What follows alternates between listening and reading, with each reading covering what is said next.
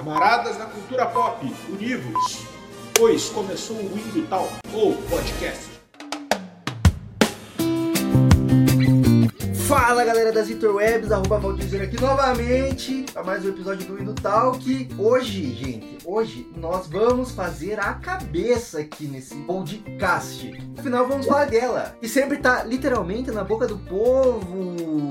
Vamos falar sobre a cannabis, a marihuana, a verdinha, a jamba, a erva, a maconha. Querem proibir, querem liberar e a polêmica chegou ao STF dessa vez, né? É um dos hot topics do momento aí. Descriminalização das drogas pelo Supremo Tribunal Federal. Mas esse papo não vem de hoje. Desde que o mundo é mundo, as pessoas usam a cannabis para os mais diversos fins. E ela sempre fez a cabeça das pessoas, seja nas ruas, seja nas telas. Pois a cultura pop teve muita influência nos debates sobre tanto a criminalização quanto a legalização das drogas. E é isso que a gente vai tratar sobre hoje. Vamos falar sobre tudo isso e muito mais agora no Indo Tal. Então, fiquem ligados. E, para começar então, né, como eu falei assim, não manjo nada de nada, é por isso que eu trago pessoas mais qualificadas aqui nesse, nesse podcast, né? Eu sou um verdadeiro noob, sou um generalista, sei tudo sobre nada e nada sobre tudo, trago pessoas mais qualificadas. E hoje trouxe aqui, como já apresentei, quem estava acompanhando aí a gravação desde o começo, né, quem tá na live aí já sabe quem eu trouxe, Pepeu, que é aí da comissão de organização, né, da Marcha da Maconha de Curitiba. Não teria ninguém mais qualificado do que a galera que compõe, né, a organização do, dos mais tradicionais movimentos, né, pela descriminalização aí da maconha em Curitiba, né. Então, Boa noite, Pepeu, novamente, né? Abriu espaço aí para você se apresentar para nossa audiência aí, né? Das suas famosas credenciais. Beleza, boa noite aí, Valdir Zé, boa noite, galera do Talks aí, né, que esteja assistindo. Meu nome é Pedro, mais conhecido como Pepeu, né? Nem minha família me chama de Pedro. Eu sou membro da, da Marcha da Maconha, organizador, né, desde 2014. Então, já nove anos aí nessa caminhada, né, arrumando para dez. Estamos saindo aí da Marcha da Maconha que nós fizemos é, agora, dia 24 de setembro, né, da Marcha da Maconha Curitiba, e foi um sucesso, teve 10 mil pessoas, foi a maior marcha da história, a gente está num crescente, assim, de todo ano, tem mais gente, muita gente chega a falar, ah, sempre tive medo, aí esse ano eu pensei, ah, não, esse ano eu vou, e fui, nossa, é muito melhor do que eu achava, então fica aí o convite para o ano que vem, para quem não é de Curitiba, procurar a Marcha da Maconha da sua cidade, procurar saber quando é, provavelmente em redes sociais. Acho que as credenciais relevantes são essas, do assunto que a gente vai debater agora. Boa, Pepeu. Pera, né? É, deu para perceber aí um crescimento grande mesmo, né? Até por conta desse papo da, da maconha medicinal, né? Que vem crescendo muito nos últimos anos também, né? Dá pra ver uma galera, tipo, até que tinha umas ideias tortas, né? Sobre, sobre a maconha, agora se sensibilizando, né? Tanto na, tanto na esquerda aí já há uns, uns 10 anos, dentro da esquerda também é um debate, né? Sobre questão da descriminalização né? De tipo, é uma pauta importante, é uma pauta secundária, né? Mas eu vejo que cada vez mais pessoas estão entendendo justamente essa relação de guerra às drogas com, né? Guerra aos pobres e guerra aos pretos também, né? Não só, na verdade, cara. Aí que tá. Nada existe isolado, né? E a guerra às drogas, e a guerra aos pretos, e a guerra aos pobres, estão todas relacionadas com as mais diversas guerras, tanto a, a outras minorias sociais, né? A guerra às mulheres, a guerra à população LGBT, quanto a guerra a outros conceitos como a guerra à saúde, a guerra à ciência, a guerra ao prazer. Tudo isso é amplamente misturado, tanto que nessa última marcha da Maconha Curitiba, o nosso tema, né, todo ano a gente tem um tema da marcha, e esse ano o tema foi pelo fim da guerra às drogas, amarrando com, com todas essas outras guerras travadas estruturalmente pelos, pelo sistema no qual a gente vive. E eu acho que sim, tem crescido na esquerda o entendimento de que, acima de tudo, no contexto brasileiro, lutar pela guerra às drogas é, é, é também uma forma de lutar é, pela melhoria da vida de, de né, diversas pessoas. E, que, ao mesmo tempo, lutar por outras causas, né, também implica em lutar pelo fim da guerra às drogas, né? lutar pela, pela legalização das drogas. Não, não só da maconha, inclusive, a gente fala. Né? A maconha é, é, é a maior parte das drogas ilícitas, mas não é a única, nem de, dependendo do estudo, nem é a mais lucrativa. A gente já entra, acho talvez, no resgate histórico total da maconha, né? mas só nessa coisa da esquerda, as duas visões existentes são, acho que são uma distração para a classe trabalhadora, assim, uma um, um ópio? E não aqui para parafraseando Marx, porque na época do Marx isso é uma coisa que a gente entende, ópio era um remédio, falaram ópio medicinal, mas em ser esse inebriante, ou essa questão né, da liberdade, dependendo do contexto, da guerra às minorias, porque a proibição das drogas sempre é associada à perseguição de alguma minoria, né? Não, aqui no Brasil isso toma a forma principalmente na guerra aos pretos aos pobres, como você falou, e todas as outras, mas principalmente nessas duas. E, por exemplo, um dos primeiros países do mundo, segundo, se não me falha a memória, na verdade, a proibir foi o Egito. O Egito, desde o tempo do Egito Antigo, desde o tempo do Egito Antigo, né, desde o tempo dos farol, o Egito é dividido em Alto Nilo e Baixo Nilo. E, se não me engano, o Alto Nilo é para o norte, né, mas o, o norte é rico e o sul é pobre. O sul fuma rachixe o norte não. É, então, né? né? tipo, já fica aí o paralelo, né? Já fica aí o paralelo. Nos, nos Estados Unidos, o principal alvo da, da, propaganda na época da proibição foram os mexicanos. Tanto que a palavra que até hoje eles falam nos Estados Unidos é marihuana, né? Marihuana. Na palavra espanhola. Espanhola. Né? Os negros eles associavam com a cocaína, principalmente naquela época, nos anos 30 e tal. E os chineses com o ópio. E os irlandeses com, uh, com álcool. Sempre estereotipando, né, as minorias e tal, né, os Estados Unidos. E, é, e, e, daí você tem soluções, né? Por exemplo, a China a, a, a reprime fortemente as drogas, a União Soviética reprimiu, uh, mas a Coreia do Norte é o único país que nunca proibiu a maconha. Caralho, que foda, sabia não? Até por isso nem existe uma cultura canábica muito forte lá. Pra eles é uma coisa mais ou menos como café, tá ligado? Você toma um café pra acordar. E a maconha pra relaxar. Caralho, por isso é a melhor Coreia de fato. Foda. É, então, isso que na Coreia do Sul é, é, extremamente proibido. Né? Você pode ser preso se tiver prova de você consumindo em outro país, se você for um cidadão sul-coreano. Caralho. E pode fazer testagem no cabelo. E saca... Eles fazem muita testagem no cabelo, na verdade. E a sacanagem da, da testagem do cabelo é que é a seguinte: a testagem do cabelo é a única que você pode cair se você não tiver fumado, mas estiver junto de alguém que fumou. Por causa da fumaça? Aham. Uhum. Que então, fica no... da puta, cara. Sim, então daí na Coreia do Sul é, é fortemente reprimido, os países mais reprimem a, a maconha no mundo, porque faz parte da cultura norte-coreana. Eles, em alguns aspectos, eles têm essa relação, tá ligado? Que é importante pra eles proibir vice-versa. É, tipo, é. a Coreia do Norte é o junk pop, né, e tal.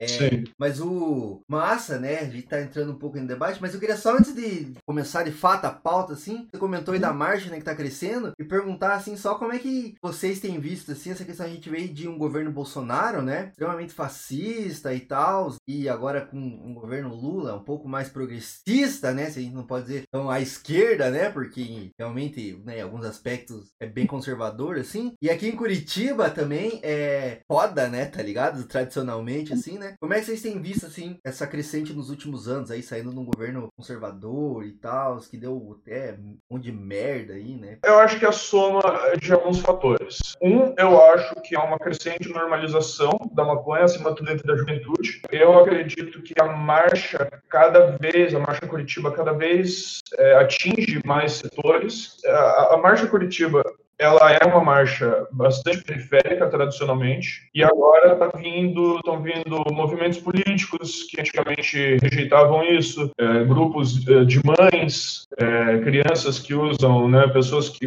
fazem o tratamento com, com CBD, com os, os diversos óleos, com, né, seja lá o que for, está vindo mais a classe média do que vinha antes, né, classe média classe, al, eh, classe alta. Eu acho que, que nem você falou, muita gente que tinha ideias tortas a respeito do assunto tem mudado de opinião. Por exemplo, eu não lembro se foi ano passado, esse ano nós participamos de um evento na Câmara dos Vereadores, facilitado, creio que ano passado, facilitado pela Maria Letícia, que é uma apoiadora nossa, né, sempre foi, e a Flávia Francischini. Francischini? Caralho! o filho dela é, sofre de alguns transtornos, não vou falar qual, mesmo eu tendo falado publicamente, não, não sinto vontade, né? Quem tiver curiosidade pode ir atrás. E se trata com CBD. E ela foi forçada a ver algo que é para qual ela sempre fechou os olhos e os ouvidos, né, que era o potencial terapêutico. Então ela viu com os próprios olhos, na própria família, o que aconteceu. Lógico, quando ela se colocou, ela tinha um histórico de votar contra projetos de maconha medicinal e, e coisa do tipo, de repente se colocou a favor legislativamente sobre isso, ela foi massacrada pela própria base conservadora. Mas é uma pauta que está penetrando até mesmo entre os conservadores, até mesmo igreja, porque cada vez mais tem gente que se trata, tem gente aqui, tem alguém na família que se trata. Eu mesmo tive a minha avó que se, se tratou com, com CBD. Isso está entrando, as pessoas estão entendendo. Muitas pessoas ainda têm a coisa assim, ah, uma coisa é o remédio, outra coisa é para chapar. Eventualmente, talvez essas mesmas pessoas, ou um grupo dessas pessoas, entenda que é a mesma coisa. Talvez não necessariamente a, a, a, o mesmo extrato para né, diferentes problemas, mas certamente é, é, a mesma é a mesma planta, né? E com, a, com a, a, a, progressão disso vai havendo uma normalização, então muita gente se sente mais confortável, até por exemplo, para assumir um uso recreacional para a família. O próprio impacto na, na, cultura pop, né, que a gente vai debater, as pessoas vendo isso nos filmes, vendo isso na TV, ouvindo isso nas músicas. Mesmo que elas não ouçam, mesmo que elas não façam uso, elas aceitam mais a ideia. E, assim, a ideia é ter esse passado e o histórico de luto, o fato de que a gente não desistiu, o fato de que a gente está na marcha da maconha há anos, desde antes do STF fazer o julgamento que, que, permitia a, marcha da maconha. Infelizmente, manifestações do tipo PRO e 5 também entram na mesma decisão, mas é, democracia é isso, né? Pedir alteração de uma lei não, não implica em apologia àquela a, a, né, ao, ao, infringimento da lei atual, foi isso que o STF decidiu em 2012. E o, né, a gente está nessa luta desde sempre, batendo de frente com quem dizia que não, batendo de frente com, com né, os negacionistas, isso rendeu frutos, né? Isso rendeu frutos. A gente teve uma, para usar o linguajar marxista, não que necessariamente seja, mas é um processo dialético, tá ligado? Dialético, total. É um processo dialético. A gente está vendo a síntese da nossa antítese anterior. O papel da oposição é isso, né? Oferecer uma antítese. Justo. E realmente muito foda esse trampo de vocês, né? Porque, por mais que, cara, vamos ser sinceros, né? A maioria esmagadora da população usa algum tipo de droga, né? Tá ligado? Assim, seja o álcool, seja as drogas ilícitas, né, tá ligado? Mas existe uma hipocrisia generalizada, né, na, na sociedade, assim. Então, esse fato de realmente se manter na luta e tal, né, em detrimento até mesmo de muita gente, como eu falei aí anteriormente, que era camarada, né, que se dizia companheiro e tal, mas achava que essa luta era secundária, assim, e a galera se manteve na luta e tal, já que você tá usando linguajar marxista, né? Vou usar chavões aqui também da esquerda, né? Só a luta muda a vida de fato, né? Todas as conquistas sociais aí vieram só porque muita gente lutou, né? Pra ter elas, né? Você deu cigarro no podcast? Claro. Uma droga eu vou... É isso, é prova de que eu não tô usando, eu posso ser preso, né? Herb is a plant. I mean, herbs are good for everything. Why these people who want to do so much good for everyone, who call themselves governments and this and that, why them say you must not use the herb? You see, we just see them just say, no, you mustn't use it, you mustn't use it because it make you rebel.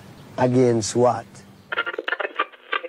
É, eu vou só pedir licença, Pepeu, para eu fazer meus recados paroquiais aqui, clássicos. A audiência já viu aí que esse papo vai render, né? Então vou aproveitar aqui para dar os meus recados clássicos, né? Tipo, afinal, criar conteúdo pra internet é isso, né? Você tá todo momento passando chapéu, né? Online, assim, né? Com certeza. Eu, eu tenho experiência nessa área, inclusive.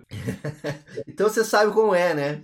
Eu vou falar, ó, quem, quem quiser pode procurar o vídeo 15 coisas para não fazer na casa da sua sogra, do Gus Horn, quem lembra do Gus Horn já, já tá dando a idade aí, pode ver lá nos créditos, roteiro. Olha aí, ó. Então, sabe o que, que eu vou fazer agora, né? Que eu vou fazer minha mendicância virtual aqui, né? Vou passar meu chapéu aqui. Então, você que tá ouvindo, você que tá assistindo isso aqui, é, a gravação, né? Editada já, sem toda a minha gaguejação. Ajuda a gente aí a manter esse trabalho, ajuda eu aí, né? Porque, puta, dá um trabalho do caralho. Parece fácil, parece só ligar uma webcam e falar um monte de besteira, mas O Pepeu tá de prova aqui o quanto deu trabalho pesquisar, escrever essa pauta aqui, parte técnica, edição depois. Então dá um puta trabalho. Infelizmente ainda não ganho nada com isso, tá ligado? Faço aqui na garra, na paixão. Então você pode ajudar a gente de algumas maneiras. Quais maneiras? Tem algumas de graça. A primeira delas é você entrar no nosso site www.indutalks.com.br. Tem artigos de opinião, resenhas críticas, muita cultura pop, coisas que eu tô vendo, indicações, dicas, tem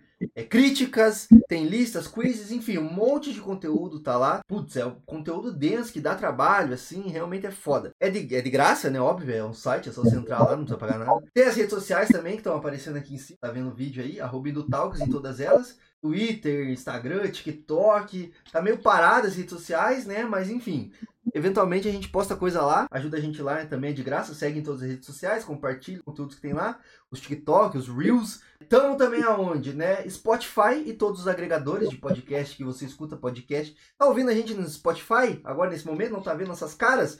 Que pena, está perdendo nossa beleza aqui, né? Mas infelizmente é isso, né? O áudio você não consegue ver o vídeo, né? É, mas já curte, já dá like, já compartilha esse conteúdo aí para seus amigos que são proibicionistas, antiproibicionistas, não sei, né? Compartilha com todo mundo aí. Acho que vai ser uma aula esse, esse podcast aqui, esse papo aqui, hein? Também estamos no YouTube, né? Claro, você tá no YouTube, você tá vendo nossas caras. Como eu falei antes, a gente tá testando um formato aqui, então estamos fazendo ao vivo isso aqui no YouTube e na Twitch. Então segue a gente na Twitch, se inscreve no nosso canal do YouTube, dá like, compartilha esse vídeo e, e já vai lá, comenta, fala se você curtiu esse formato aqui de gravação. A gente vai fazer outros e daí você pode acompanhar outras gravações ao vivo nossa aqui, tá ligado? Simultaneamente, live on demand. Então essas são as formas gratuitas. Cara, você pode ajudar a gente com um cascalhinho também, um trocadinho. Oh, eu quero ajudar. Como é que você faz? Primeira coisa, você pode ajudar a gente financeiramente sem gastar nada. Você vai na orelo.cc ou baixa o aplicativo da Orelo e escuta os nossos episódios em podcast. Cara, você não paga nada pra ouvir, é de graça. E cada stream dá 3 cents pra nós. Então, se nós conseguir 10 streams, nós estamos com 30 centavos. E pra nós é uma fortuna aqui nesse canal, tá ligado? Ou você pode ajudar no Apoia-se, apoia.se barra Indutalks. Você pode doar qualquer valor também que você sentir no seu coração aí. 5 pila, 10 pila, 2 pila, já ajuda pra caralho. Pra falar, ah, não posso entrar no Apoia-se, né? Porque apoio recorrente, eu não tenho cartão de crédito, não posso ficar doando todo mês, nem quero ficar doando todo mês para você ficar falando besteira na internet aí. Pode fazer um Pix também, de qualquer valor que você sentir no seu coração aí. O Pix é contato arroba indutalks.com.br. Isso aí, dei todos os meus recados, tá? Não esquece do like, joinha e tal. Acho que é isso, dei todos os meus recados aí. Chega de recados, porque é muito recado. As pessoas nem lembram do primeiro recado quando eu chego no final do recado, mas tá dado o recado. Certo, é isso aí. Para resumir, então, galera, segue o Valdir nas redes sociais, tá meio parado, mas quando voltar vai ser do caralho. Se inscreve aí, mexe o sininho, mete o joinha, assiste todos os, os outros Indo Talks pro algoritmo entender que esse bagulho é do caralho deixa de fundo quando você estiver fazendo outra coisa. É, se, se, se, achar que, que é muito ruim, mas quiser ajudar do mesmo jeito, deixa aí no mundo. Você vai estar ajudando o Valdir aí pra caramba e vai estar ajudando todas as causas aí que o Valdir dá, dá espaço. E se pá, vai aprender alguma coisa, né?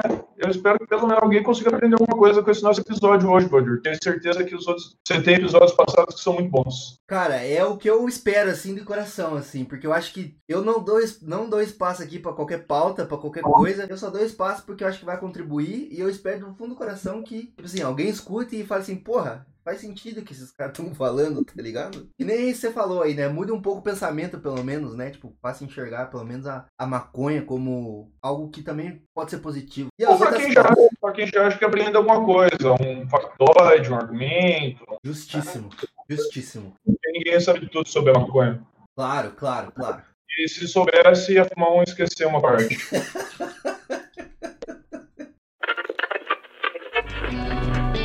Gilberto continua tomando um medicamento específico para conter a esclerose. A gente via a maconha como uma substância maléfica, né? Nunca foi, não tinha visão como planta, né? A hora que eu comecei a ver como uma planta, falei, nossa, não é possível que me enganaram desse jeito. Todas as pessoas têm que saber disso. What?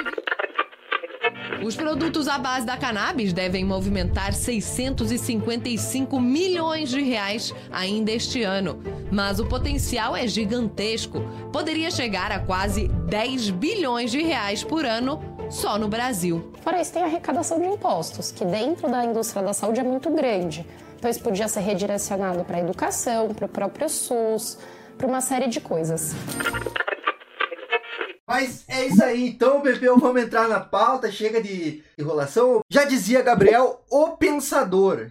Querem proibir, querem liberar, e a polêmica agora chegou até o STF, o FGTS, o Supremo Tribunal, o Supremo Tribunal Federal do Brasil quer legalizar o uso da maconha, mas vamos lá, ainda eu acho muito pouco, acho pouco, né? Só Uhum. liberar aí o uso ou diferenciar o uso de tráfico, né? Mas e aí, uma erva natural não pode te prejudicar? Marcelo, o D2 estava certo? Ah, então, são. Fez duas perguntas bem diferentes. Né? Uma do STF e outra se uma erva natural não pode prejudicar. Eu vou começar pela mais fácil. Uma erva natural pode prejudicar? A resposta é sim. Eu, eu pensava isso também, já Marcelo D2. Tem urtiga, né, Marcelo D2? Tem veneno na natureza.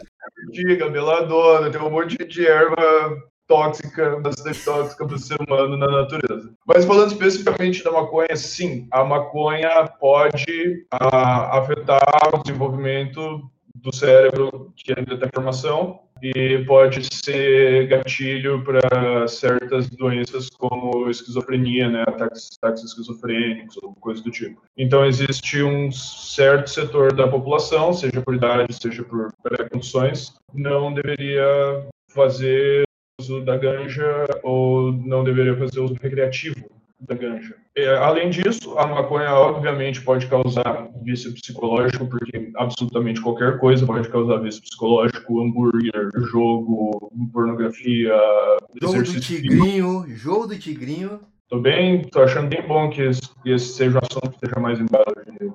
Mas voltando, voltando à questão da maconha. Mas lógico, para a maioria das pessoas, para a maioria dos adultos, melhor dizendo, a maconha, o uso da maconha vai trazer mais benefícios do que malefícios. Né? A gente tem diferença entre uso, tipo, uso, uso abusivo e abuso, ou adicção. São três coisas diferentes. Deixa eu né? te O perguntar já então, desculpa te cortar, mas já te perguntar, pra aproveitar que você tá nessa seara aí, porque eu sempre ouvi, inclusive a ganja, né, dispara certos gatilhos na minha cabeça também, tá ligado? Tanto que eu defendo a descriminalização, mas eu não faço uso, tá ligado? Porque dispara certos gatilhos assim, tem uns ataques bruleiro, assim, pá, não, não é legal, tá ligado? Não dá uma brisa boa. Mas a maconha, ela vicia. Eu, porque eu ouvia muita gente falando que a maconha não vicia, tá ligado? Tipo assim, a maconha vicia ou não vicia? Então, a maconha não tem mecanismo biológico de vício, né? Ela não tem uma coisa ali, uma função no, por exemplo, tem uma parte do cérebro chamada núcleo accumbens que é compreendida como o mecanismo por trás do vício físico em muitas drogas. Segundo o que me falou um neurologista uma vez, a maconha tem um efeito contrário no núcleo accumbens, de voltar à função normal. Por isso que a maconha pode ser usada para combater o vício físico em outras drogas. Mas, nem eu falei, você pode fazer uso abusivo e abuso da maconha. Né? Abuso seria o vício, sim. Você pode ficar viciado em maconha por fatores é, psicológicos, porque você pode ficar viciado em qualquer coisa. Como, como exemplo, sei lá, para usar como mecanismo de fuga. Né? Você pode ficar viciado em filme. Né? Pode ficar viciado em ficar assistindo filme e não querer fazer nada da tua vida, além de passar o dia inteiro no, no Netflix e no torrent. E, e uso abusivo é um uso que é problemático, mas não configura vício. Problemático, né, talvez seja uma, uma palavra melhor. Eu, por exemplo, o exemplo mais simples é um adolescente usando. Uhum. Não é necessariamente um abuso, ele não, não tem necessariamente um vício psicológico ou físico, porque afeta o desenvolvimento do cérebro, por exemplo, tem pesquisas mostrando que o, o uso de maconha para adolescentes pode é, afetar o, o, desenvolvimento do córtex parietal e pré-frontal, que a gente vai entrar quando a gente for falar de maconha e música, dá um, um spoiler aí para a galera. E, enfim, isso não é bom, né? E adolescentes que faziam uso sério da coisa tinham resultados notadamente piores em, em testes dessas partes do cérebro que são ligadas a capacidades motoras, né? Prática de esportes, coisas do tipo. Sim, uma coisa é muito bom, mas é. se seu cérebro está em desenvolvimento, se você tem menos de 21, talvez seja bom evitar. Assim como o álcool também, né? Tipo...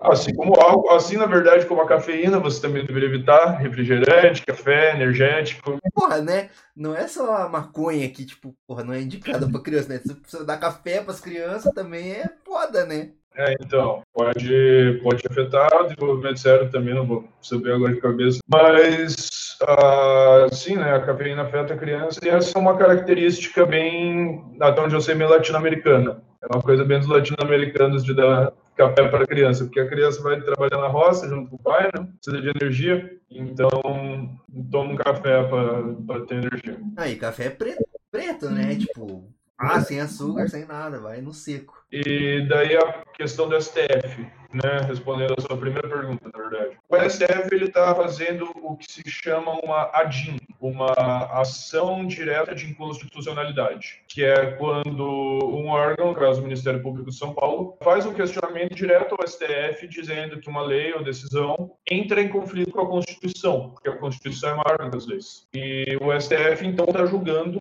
se a lei de drogas é ou não constitucional. É acusada de, de violar o princípio de liberdade, que é um princípio da Constituição, liberdade individual. E, entrando no juridiquês, é uma lei que viola o seu próprio bem jurídico. O que é um bem jurídico, né, para quem não conhece? Bem jurídico é a justificativa pela qual ela existe. O que, que ela está, no caso da lei de drogas, protegendo. E a justificativa da lei de drogas é a saúde pública.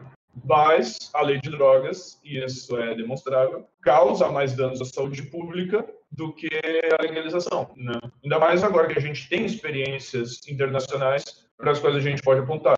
Seja os Estados Unidos, que é um país de tamanho e população comparável, seja o Uruguai, que é um país de cultura e, e per capita comparável. Não, ainda, não, ainda não houve uma legalização né, assim, um país exatamente igual ao Brasil, porque não existe um país exatamente igual ao Brasil. Então, o STF, ele, ele não está legalizando as drogas, ou, né, é, porque a, a, lei de drogas ela já determina que o uso é despenalizado, não é descriminalizado, mas ele é despenalizado, e, e ele, já, ele já diferencia entre uso e tráfico, embora não de maneira objetiva. Ele não possui critérios objetivos para diferenciar uso e tráfico que quando os caras fizeram a ideia, parecia uma boa, no mundo perfeito é uma boa ideia, porque você permite uma flexibilidade uh, de acordo com, com o contexto. Só que a realidade que a gente vê, como todas as leis, como tudo no capitalismo, é que ela funciona em favor de quem tem e contra quem não tem. Né? Exato. Então, ela aumenta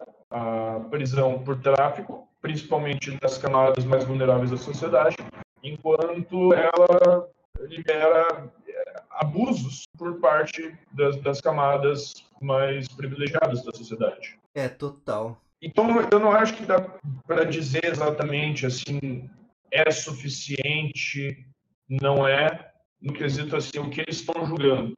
Eu acho que dá para dizer como eles estão julgando. Então, por exemplo, eu acho que o voto inicial do Gilmar, e daí eu falo eu, não, não falo né, em nome da marcha da maconha, porque daí cada militante vai ter sua opinião. Eu acho que o voto do Gilmar original, falando sobre a, a legalização do porte de todas as drogas, que depois ele infelizmente mudou, é a postura correta. A gente vê, por exemplo, o caso de Portugal, que descriminalizou o uso de todas as drogas e possui os menores níveis de overdose da Europa, os menores níveis de uso para adolescentes da Europa. Enquanto que os países mais agressivos, como a Suécia, são os que possuem maior número de, de overdose por, por, drogas pesadas. Infelizmente, ainda foi pautado muito, muito, na maconha no voto dos outros, dos outros ministros, e até porque essa aceitação, essa infiltração na cultura pop, essa coisa, ela só veio para a maconha. Uhum. Até porque é muito mais fácil argumentar pela legalização, pelo uso da maconha. É muito mais fácil de dizer, ah, é de boa usar maconha, as pessoas olham, tá, mas é cocaína. E uh, ah, para qual existem respostas, inclusive, né? Por exemplo, e várias respostas, inclusive. Por exemplo, o professor David Nutt, inglês, grande especialista em drogas, um cara que eu gosto de ler bastante, assim, é a solução que ele propõe é legalizar a bala. Ele diz que se legalizar a bala, ninguém mais usa cocaína. Os efeitos são relativamente parecidos, a bala é muito mais segura, e se a bala for legalizada, as pessoas vão buscar a bala e não o pó.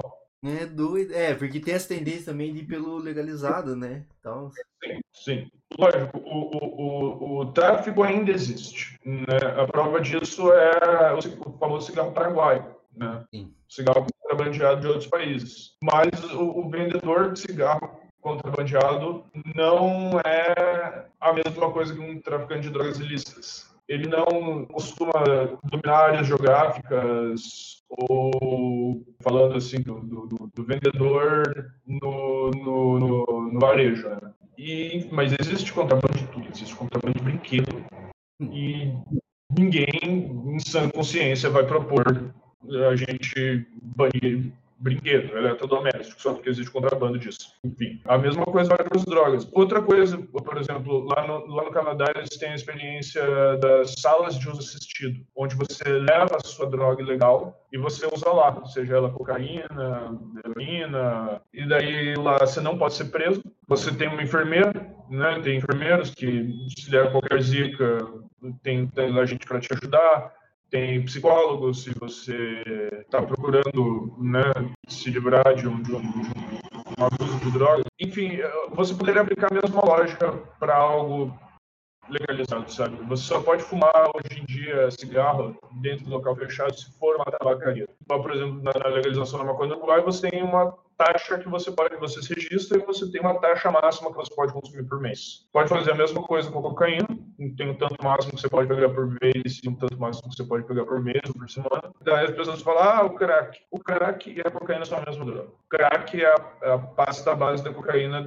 é, transformada em sólido. E a, a proibição sempre cria formas mais perigosas de uso durante a proibição, a lei seca, a proibição do álcool nos Estados Unidos, que até a gente falava né, sobre a questão da, da, da, postura da esquerda, foi uma coisa progressista, foi uma coisa apoiada pelo partido, pelos socialistas comunistas estadunidenses da época. Mas, enfim, quando você teve a proibição do, do álcool nos Estados Unidos, é o único é o único momento que você tem registro de pessoas injetando álcool. Caralho.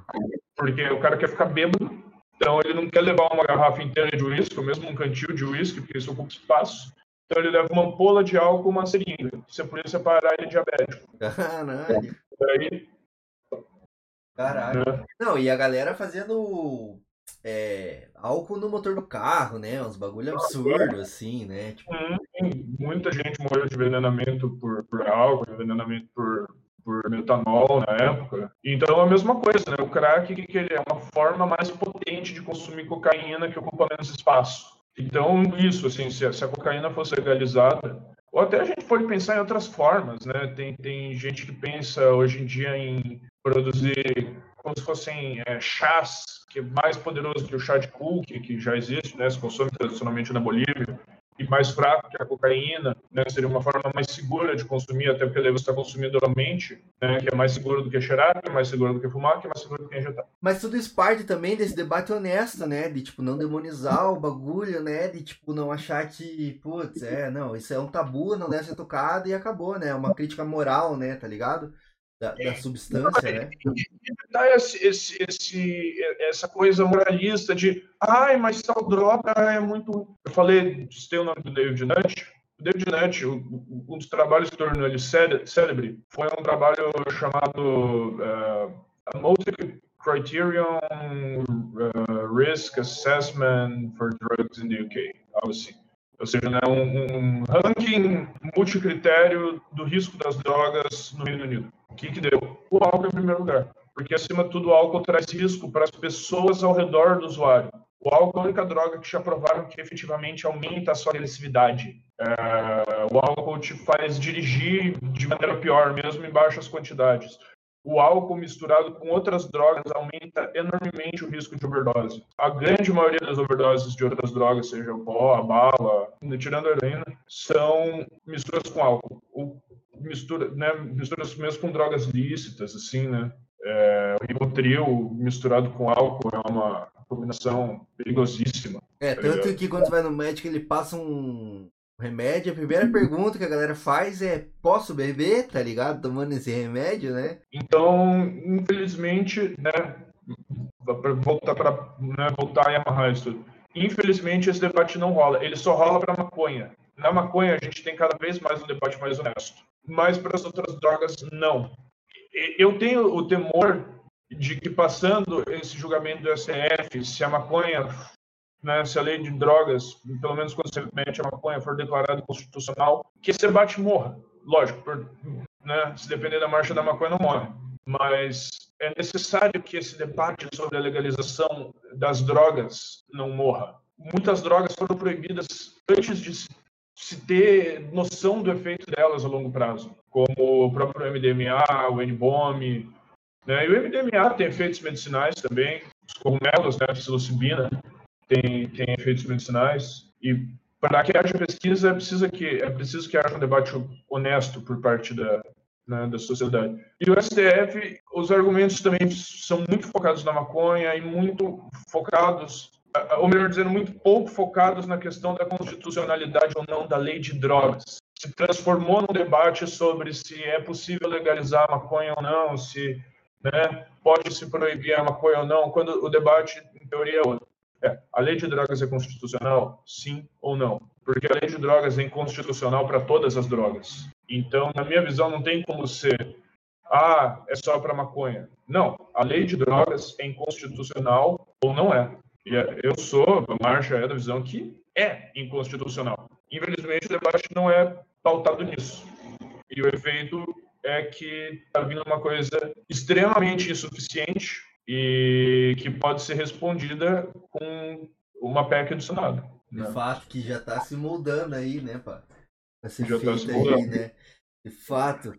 Um retrocesso, porque daí é um retrocesso muito difícil de, de, de combater, porque daí você tem na Constituição que as drogas são proibidas, né? que isso não entra na, na, na, na questão da, da, da, saúde, enfim. O papo que você deu aí já hoje é, é certeiro, né? De, tipo, quando foi criada essa lei de drogas aí, né? A nova, né? Que eu acho que já é do governo PT, né? É ainda pior. É, então, e aí se, se deu essa questão de, tipo, ah, você falou no, no mundo perfeito, até poderia ser massa, né? O problema é que não levou em conta a materialidade do Brasil, né? Uma polícia fascista, né? Uma força policial super reacionária, né? Todos os interesses econômicos e políticos da criminalização das drogas, né? Manter as drogas criminalizadas e tal. Realmente é mais, tipo, ah, quem define o que que é? Quem dá o flagrante. Quem dá o flagrante é o quê? É o polícia, tá ligado? E o polícia, cara, tipo, simplesmente não tá nem aí, né? Pro, pro melhor, assim, né? Mas essa visão que você deu também, né, da questão de, de ser insuficiente, porque realmente é inconstitucional, né, se você for ver aí, porque quer dizer isso, né, tipo, muito liberal é contra a liberalização das drogas, né, mas aí que tipo de liberalismo é esse, né? É liberal então, até a página 2, né? É a página 2 mesmo, porque o Milton Keynes, que é um dos maiores autores liberais do século XX, né, ganhou o Nobel, Nobel de Economia não, o prêmio de Economia ofertado pela Academia Nobel, que é diferente de um Nobel, mas, enfim, que é, teoricamente, aí o, o pai aí dos Chicago Boys, né, do, do, do Guedes e não sei o quê, ele tem um texto dizendo que não existe nada mais ofensivo ao liberal do que a, a proibição das drogas. Porque é, é óbvio, é o governo se, se metendo no maior cerne do, do, do, do cidadão. Que a indústria das drogas move bilhões, bilhões por ano. Então, do ponto de vista liberal, o governo está proibindo as pessoas de entrarem num, num, ramo de Está matando todo o setor da economia. E isso é verdade, inclusive. Cadê o livre mercado, o... né? É, então. Isso é verdade. O Brasil podia estar gerando riqueza a partir das drogas, né? Agricultura familiar produz para nós fumar, o negócio produz para exportar, exporta para o Canadá, exporta para os Estados Unidos, exporta para sei lá quem. E é isso, vamos fazer dinheiro. Bom. Fazer dinheiro com o industrial, né? O industrial tem milhares, literalmente milhares de usos. Cânhamo é o, é o caule da maconha, né? Uhum. Então, você pega aquele cara, algumas das fibras, acho que se não me engano, são as fibras vegetais mais resistentes sim, do mundo. Você pode fazer óleo de motor, você faz corda, tecido. E é você leve faz... pra caralho também, né? Não, tem, tem, tem, a gente já tem pesquisa mostrando que a fibra do cânhamo tem uma condutividade elétrica similar ao do grafeno, do material do futuro aí, né? Que todo mundo fala, né? Então, as, as possibilidades tecnológicas, industriais disso são enormes. Então, sim, existe todo um componente econômico na legalização das drogas, que as pessoas de esquerda não falam muito, mas que é um argumento, tá ligado? E que é verdade. A gente está deixando de produzir em muitos níveis, né? Sim. Um é um mercado de move bilhões, Dois, a gente está matando o mercado tecnológico, industrial, que poderia existir e gerar ainda mais milhões, bilhões. Dois, a gente está levando pessoas ao crime, porque a gente está jogando esses bilhões ao, ao, crime, e esses bilhões vão ser investidos em empregos, Sim. porque do ponto de vista econômico, o crime também é uma forma de emprego. E não né? existe vácuo, né? Alguém vai ocupar esse espaço. É. E daí você tem todo o gasto humano com isso, né? lógico, você tem uma, uma indústria que se forma a partir do crime, né? Segurança, de, vai de segurança particular até o, o jornalista policial, o escrivão, mas ao mesmo tempo, esse, esse mercado não ia deixar de existir se as drogas fossem legalizadas. E eu volto a falar, a gente está deixando de lucrar bilhões enquanto país pela proibição das drogas. É porque a é. droga, o tráfico não paga imposto também, né? Tá ligado? nem os ricos. e geralmente são pessoas da mesma pessoa. É, olha, esses bilhões que poderão estar sendo investidos na saúde, na educação, na construção de moradias populares, na infraestrutura, na própria segurança, na, seja lá onde for. Então, uh, existem todos esses aspectos. Existe o aspecto humano, uh, de que as, as drogas, a, a, é, é a, proibição das drogas, né, no geral, é usada como forma de perseguição, tanto as, as parcelas vulneráveis da sociedade quanto a outros conceitos, né, que eu falei lá no começo, de prazer, saúde, ciência, uhum. né, existe esse aspecto jurídico, jurídico, perdão, de que a lei de drogas é um absurdo do ponto de vista jurídico. Existe um existe esse aspecto econômico de, de que são bilhões que são jogados pelo ralo, né, que vão para o crime, que são lavados, que vão parar nas Ilhas Caimã, sei lá onde, na Bélgica hoje em dia. E... Nas offshore de um certo ex-ministro. Né? Então, a proibição das drogas é algo irracional, né? Acho que essa é a palavra. É algo irracional. É algo que se baseia em pseudociências obsoletas. É algo que se baseia em argumentos morais e essas coisas são erradas. São argumentos que se baseiam em, em visões distorcidas da religião. Uhum. Que, pô, Jesus bebia vinho, cara. E, é, é, enfim, é algo irracional. Não existem argumentos racionais para se defender a proibição das drogas. O reacionarismo não é racional, né? Não existe, não existe argumento a não ser eu acho isso errado. Bobo, feio e chato.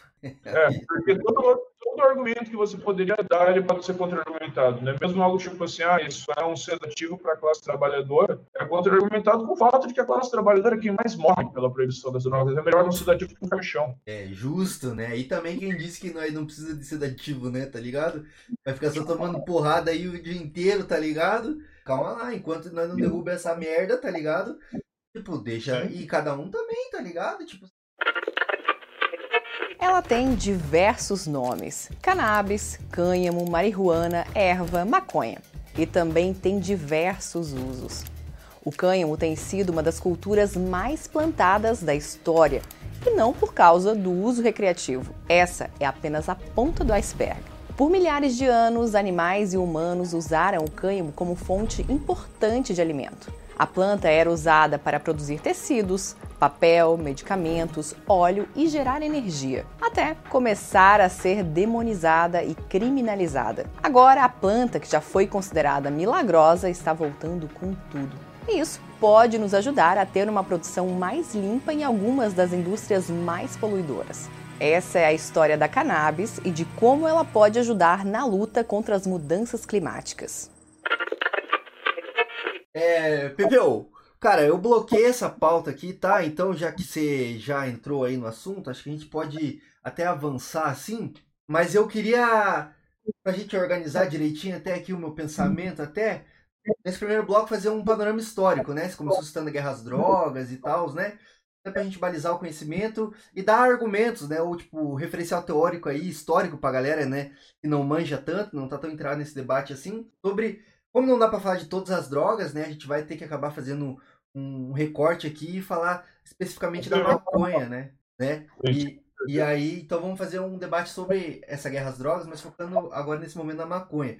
A minha primeira pergunta, sim, é, eu sei que é uma pergunta cabulosa, né? Porque, tipo assim, esse tipo de pergunta é baixa, é suja, não se faz, mas resumidamente, de onde vem o uso da maconha, né? Quais os primeiros registros aí de a galera usando a maconha para tirar uma pira, né? Para tirar uma pira é diferente dos primeiros registros de uso. Né? Uhum. Os registros indiretos mais antigos, ah, de aproximadamente 12 mil anos atrás, que eles são ah, agulhas achadas em sítios arqueológicos na China, que são muito similares aos que a gente sabe que milênios depois vão ser usados para tecer os fios de cânhamo. Mas a maconha ela surge na China. Os registros mais fortes que a gente tem datam de 6 mil anos atrás. São tanto os registros arqueológicos de, de ferramentas para se tratar a fibra do cânhamo, quanto de. Existe uma área uh, chamada palinologia. É, palino é o estudo é pó, né? Significa pó, poeira. Então, é o estudo da poeira. E uma dessas áreas é a palinologia biológica, né? Uma das sub-áreas é a palinologia biológica, que estuda, por exemplo, nesses relevantes casos, estuda pólen. Então, a partir de 6 mil anos, em alguns lugares da China, mais perto ali do Everest, dos Urais, então a gente imagina que eles tenham surgido nessa região, né, entre o Everest e os Urais, você tem, a partir de 6 mil anos, você tem uma concentração muito grande de pólen, que é o registro clássico de plantação.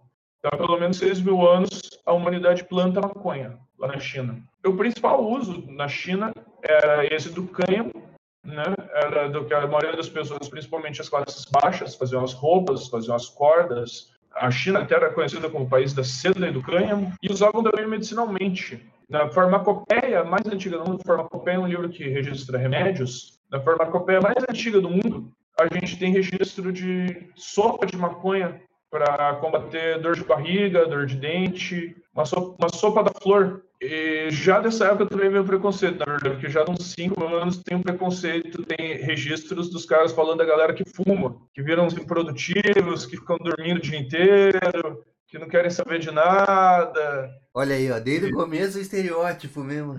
Sim eventualmente, né, com o comércio, o ser humano se espalha, a maconha vai espalhando, ela vai para o Tibete, onde ela ganha um, registro, um, um caráter mais religioso, do Tibete para a Índia, né, onde ela também ganha esse caráter religioso, ela é usada na soma, que é uma bebida que algumas religiões é, hindus, eu não não sou nem um grande especialista para saber qual de cabeça, creio que hinduísmo, mas posso estar errado, mas que é, em alguns casos é usada até hoje. É, a maconha é associada com Shiva, então ela é usada religiosamente, mesmo fumada, ou hashish, né? Existem alguns registros antigos de que eles contratavam os caras para correr pelado no meio da plantação de maconha, depois eles raspavam o hashish da pele. E... Mano! Sim.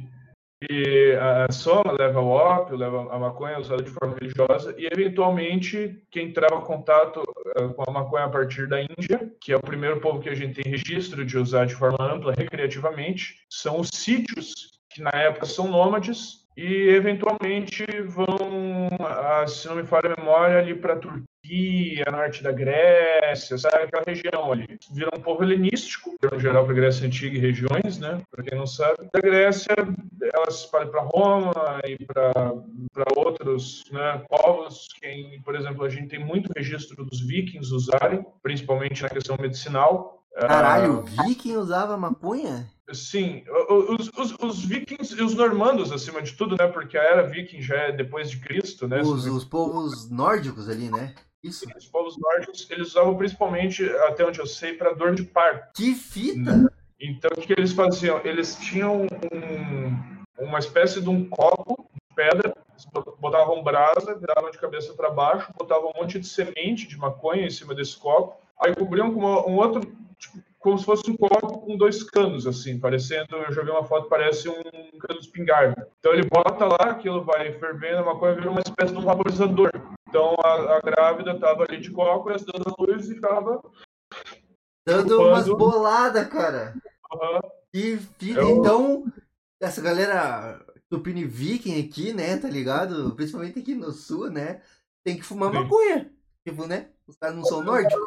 Pelo menos para dar luz. E fumar sua semente, hein? Quem conhece sabe o efeito na garganta da semente. Sementinha do mal. Os, uh, boa parte dos povos europeus usam, principalmente nessa questão da, do cânhamo, né? Da questão do tecido, da coisa, né? Tipo, a caravela de Cabral, as cordas eram de cânhamo, as velas eram de cânhamo, o verniz era de cânhamo. Sério mesmo, bicho? Basicamente, tudo que você conseguir pensar que na madeira ou tinta era de cânhamo. A tinta talvez tivesse uma base de cânhamo, tá ligado? A, a caravela dos portugueses era maconha, então. Era basicamente maconha, assim. Caralho. A, a maior parte dos povos adota ela principalmente pela questão ah, dos tecidos e pela questão, é, pela questão da confecção e pela questão medicinal. Muitas vezes as duas coisas. Os gregos têm registros, né? por exemplo, existe uma parte, se não me engano, na Odisseia, onde muitos especialistas acreditam que eles descrevem o uso de uma bebida com maconha, eles descrevem o uso de uma bebida com ervas, que muitos historiadores acreditam que levava maconha, eles usam para luto, e Heródoto já escreveu sobre os usuários de maconha que não trabalhavam. Caralho. É, bicho, é antigo esse preconceito, cara. É, desde o começo mesmo, né? Os caras já eram estigmatizados.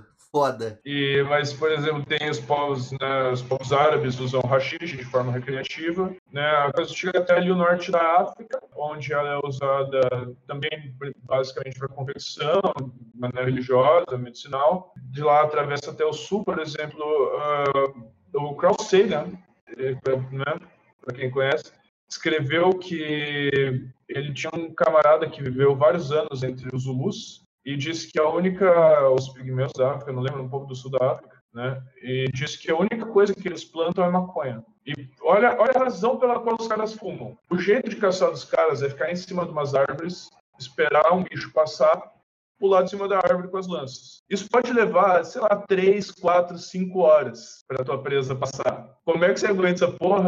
Capado, né, parça? Só assim, né? Só assim pra aguentar, tá ligado? Que o Carl Sagan pra quem não sabe, o Carl Sagan é um grande maconheiro. É isso que eu ia falar até, você citou o Carl Sagan, que inclusive aqui, ah, nesse canal aqui a gente adora doar nerdola, né? Então é um dos nossos passatempos favoritos aqui. E o Carl Sagan, ele, ele é um, uma grande referência, né? No mundo nerd, assim, né?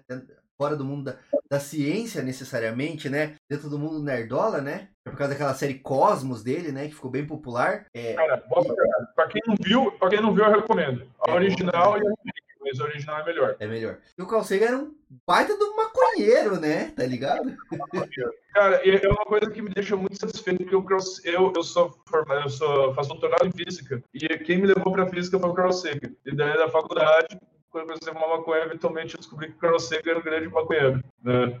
Sim, eu fiquei de cara também quando eu descobri, mas achei do caralho, assim. Ele escreveu sobre a maconha, sobre o uso, sobre como ele começou a usar, que a maconha levou ele a apreciar as artes, que a maconha levou ele a apreciar coisas que ele não apreciava, humanidades, certos debates filosóficos, e que ele conseguia trazer isso para a mente sóbria dele. Então, eu, eu acho que foi um exemplo muito bom, eu acho que ele foi um exemplo perfeito do que, por exemplo, os caras tipo Lester Crowley dizia de usar droga para atingir a iluminação. É. de fato, de fato. Porque o maluco era fora da curva, né? E até um, um hate aí, muito nerdola que é fã do Carl Sagan aí e é reacionário e é proibicionista, acho que tem que não tem que legalizar droga, nada, e acho que maconheiro é, é tudo vagabundo, que se comentou e do estereótipo, né? Aí o Carl Sagan provando, né, que tipo, o maluco era uma das mentes mais brilhantes né, da, da ciência aí, né? Século XX, Não, né? E a mente mais brilhante da divulgação, sim. Tipo, ele, além de ser somente brilhante na ciência, ter feito contribuições na física e na biologia também, é, ele foi o maior especialista do século XX em divulgação científica. Isso faz sentido, né? pelo menos no, no, no Ocidente. É, tem outros na, na União Soviética, mas você pode ter alguém no nível dele, melhor não tem. Menção honrosa ao Stephen Budakri, que era, era comunista e é um cara pica. Foda, foda. Mas o Carl Sagan, você falou mesmo no Ocidente, ele foi o cara que. Eu acho que não fui atrás, né, pra saber se tem uma ligação mesmo direta, mas acho que esse movimento de divulgação científica que tem hoje no YouTube, né, tem hoje na- em vários lugares, assim, talvez não seria possível, seria bem diferente sem ele, né, tá ligado? Com certeza, com certeza. Ele, cara, ele é um cara que contribuiu muito. Para a humanidade enquanto espécie. total. E era um maconheiro, era um tremendo do maconheiro. tá? Bravo É, galera. demais. Eu gosto de falar do Phelps, né? Ah, o maior, o maior olímpico da história. E tem que ser falado mesmo, tá ligado? Tem que ser falado mesmo, né? Que eu, possivelmente, né, junto com o Bolt, que até eu sei também fuma, né? Então, os dois maiores, os dois maiores é, atletas olímpicos da história, dois maconheiros. Maconheiro. Né? É, desmente muito mito, né? Mas eu queria só voltar pra gente amarrar esse panorama histórico aqui. Você comentou, você comentou do, da caravela aí, né? Do Cabral e tal. E eu, a gente comentou até do professor Henrique Carneiro, né? Antes de começar a gravar aí. E ele tem um capítulo no livro dele, né? Que fala sobre essa questão de. E, e tem outros estudiosos também, né? Que eu já vi em outros lugares, assim, falando que a maconha estava entre as especiarias, assim, que ajudaram a impulsionar as grandes navegações, né? Que foi um produto e ao mesmo tempo avançou o mercantilismo e caiu no capitalismo, né? Você sabe me dizer, assim, se a maconha realmente estava entre esses produtos e se estava, ela era relevante nesse cenário, assim? Cara, ela era menos relevante, ela estava em alguma medida, mas até que nem eu falei, assim, a- as velas, os cordames, as coisas eram de cânhamo, então os europeus já tinham acesso à maconha. Eles buscam acesso à canela, a não sei quem, então a maconha faz parte, sim, enquanto busca, sim, tipo, os caras, entre outras coisas, compravam maconha, compravam rachixe, né, até onde eu sei, mas em parte eles conseguem chegar lá também por causa da, da maconha, do, do cânhamo, né? Da maconha, não vamos fazer diferenciação. Então, a maconha, ela, ela chega às Américas através dos europeus, ela permite as grandes navegações, ela chega a maconha através dos europeus. Os espanhóis tentam, sem sucesso, em plantar, fazer plantações de cânhamo em muitos lugares, dá certo, se não me falha a memória, no Chile, basicamente. O Brasil tenta três vezes, na terceira dá certo, mas na introdução da coisa, que nem a gente fala assim, ah, era principalmente o cânhamo, mas não quer dizer que as pessoas não usavam, seja como remédio, seja como até sedativo, né? Então, ela é absorvida para dentro da espiritualidade divina, para dentro da, da, da prática, né, de, de determinadas tribos indígenas, algumas não, algumas fazem uso religioso, algumas ah, de, de, eh, determinadas expressões religiosas eh, dos escravos africanos. Ah, então, quando a família real chega ao Brasil, existe essa associação no imaginário popular entre o uso da maconha e os escravos, né, os índios, os, para usar o termo da época, né, os indesejáveis sociais. E eh, muita gente não sabe disso, né, mas Dom Pedro II, quando muda a capital para o Rio de Janeiro, né, é, é, com as memórias vivas da Revolução Haitiana, vê aquela quantidade de escravos, ele começa um processo de sufocamento da, da cultura escrava, da cultura africana, da cultura afro-brasileira né, no Rio de Janeiro. E nesse contexto, ele, ele cria a Guarda Real de Polícia, que é uma guarda de costumes, né, uh, tinha entre seus comandantes o, né, tem um caso assim só para dar raiva, né, Major Nunes Vidigal, uh, se orgulhava muito de ter prendido 200 pessoas numa festa de terreiro no, no Monte Santa Teresa, inclusive de mulheres e crianças, 200 pessoas, 200 pessoas negras, né, diga-se de passagem. Não. Entre arrombado. escravos, escravos, né? Porra, gente pra caralho. Nossa, demais, bicho. 200 pessoas. E, nesse, contexto, a Câmara Municipal do Rio de Janeiro ah, aprova a lei das farmácias, determinando que pode, que não pode ser vendido em farmácia, e um dos parágrafos proíbe ah, com multa à venda e três dias de cadeia o uso do pito de pango. Ou seja, é uma expressão racista, né? Pito de, de, de fumo e pango é uma expressão racista, né? Aham. É, eu vejo as pessoas às vezes falarem a lei do pito de pango, mas não era uma lei sobre isso. Era uma lei sobre as farmácias e diz assim que a venda é proibida com multa e o uso é proibido com três dias de cadeia. E a justificativa tem como forma de eh, controlar eh, escravos, negros libertos e outros indesejáveis. Tipo, a venda era passiva de multa e o uso era cadeia. Sim. É, claramente, né? Tipo, focando no usuário, né? É do usuário, porque quem vendia, muita, muita gente que usava, plantava própria, né? E, ou, ou, né? Quem comprava era em farmácia. A maconha era propagandeada como remédio, né? Fora do Rio de Janeiro, ela ainda é propagandeada. Eu estava olhando jornais da década de 10 na hemeroteca digital sobre o termo maconha e cannabis e tal, e eu achei propaganda de remédio né? O cara falando, eu vendo tônico da cannabis sativa. Ele é muito bom porque é diferente de analgésicos, ele pode ser usado por grávidas. Então, que inclusive é um termo, pouca gente sabe disso, mas hoje em dia é considerado um termo obsoleto. Não, é, durante muito tempo se falou em três tipos de cannabis, né? Sativa, índica e ruderalis.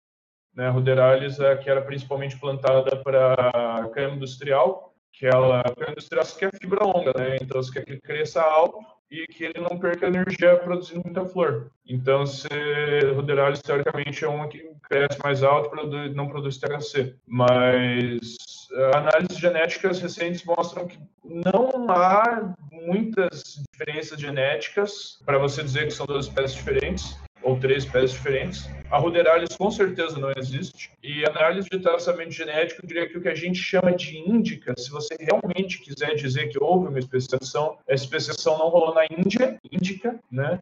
mas no Afeganistão. Então o nome técnico moderno é cannabis afgânia. Cara, massa, né? Então, tipo, dá pra ver aí esse panorama histórico que tipo, desde muito tempo existe, né, o uso da, da cannabis, né, da, da maconha. Não, o uso industrial e o uso recreativo. E o uso né? recreativo. E é interessante ver também que as sociedades não diferenciavam tanto assim, né? Tipo, é, discriminadamente, assim, né? Hoje tem esse debate muito, né? Ah, não tem que legalizar só a medicinal, né? Mas se for ver, esse registro que você comentou aí, a galera usava para tecido, para, para tirar uma pira, para usar de remédio, né? Sim, até porque os antigos eles não podiam se dar esse luxo, né? A gente vive numa época muito privilegiada em relação aos humanos do passado, né? Tipo assim, é uma coisa que a gente não para e pensa, porque quem pegou essa mudança foram os nossos avós que estão morrendo. A geladeira, cara, o impacto que a geladeira teve no jeito como os seres humanos vivem. Tipo aquela imagem do leiteiro, do leiteiro vir trazer o leite fresco, porque as pessoas não tinham como armazenar leite fresco. O leite fora da geladeira estraga rápido. Então, os antigos eles não podiam se dar esse luxo, né? Ah, preciso fazer roupa. Cara, se você não, não tem ou não mora numa região do mundo onde tem a ovelha, tá ligado? Você ainda precisa fazer roupa de outra fibra. Algodão, ótimo, algodão é leve, é fresco, mas não é tão resistente, não, não é uma tão boa roupa de trabalho, os caras não tinham denim durante a maior parte da história da humanidade. Denim é uma invenção do século XIX.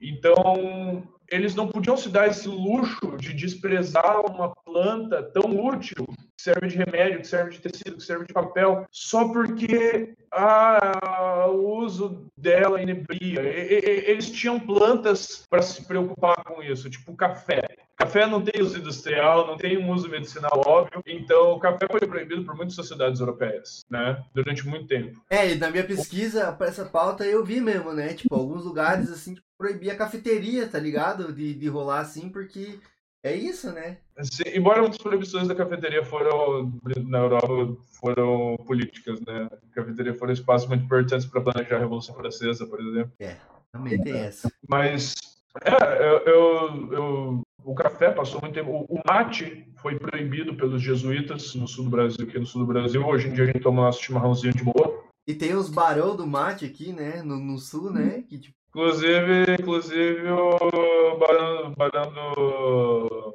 Serra Azul, né? Salvou Curitiba na Revolução Federalista. O, o, prêmio dele foi tomar um tiro na nuca e ser jogado de cima do, da Serra do Mar.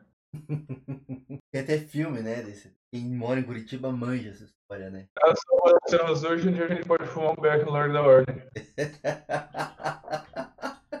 é, tá bom, né? De contribuição histórica aí.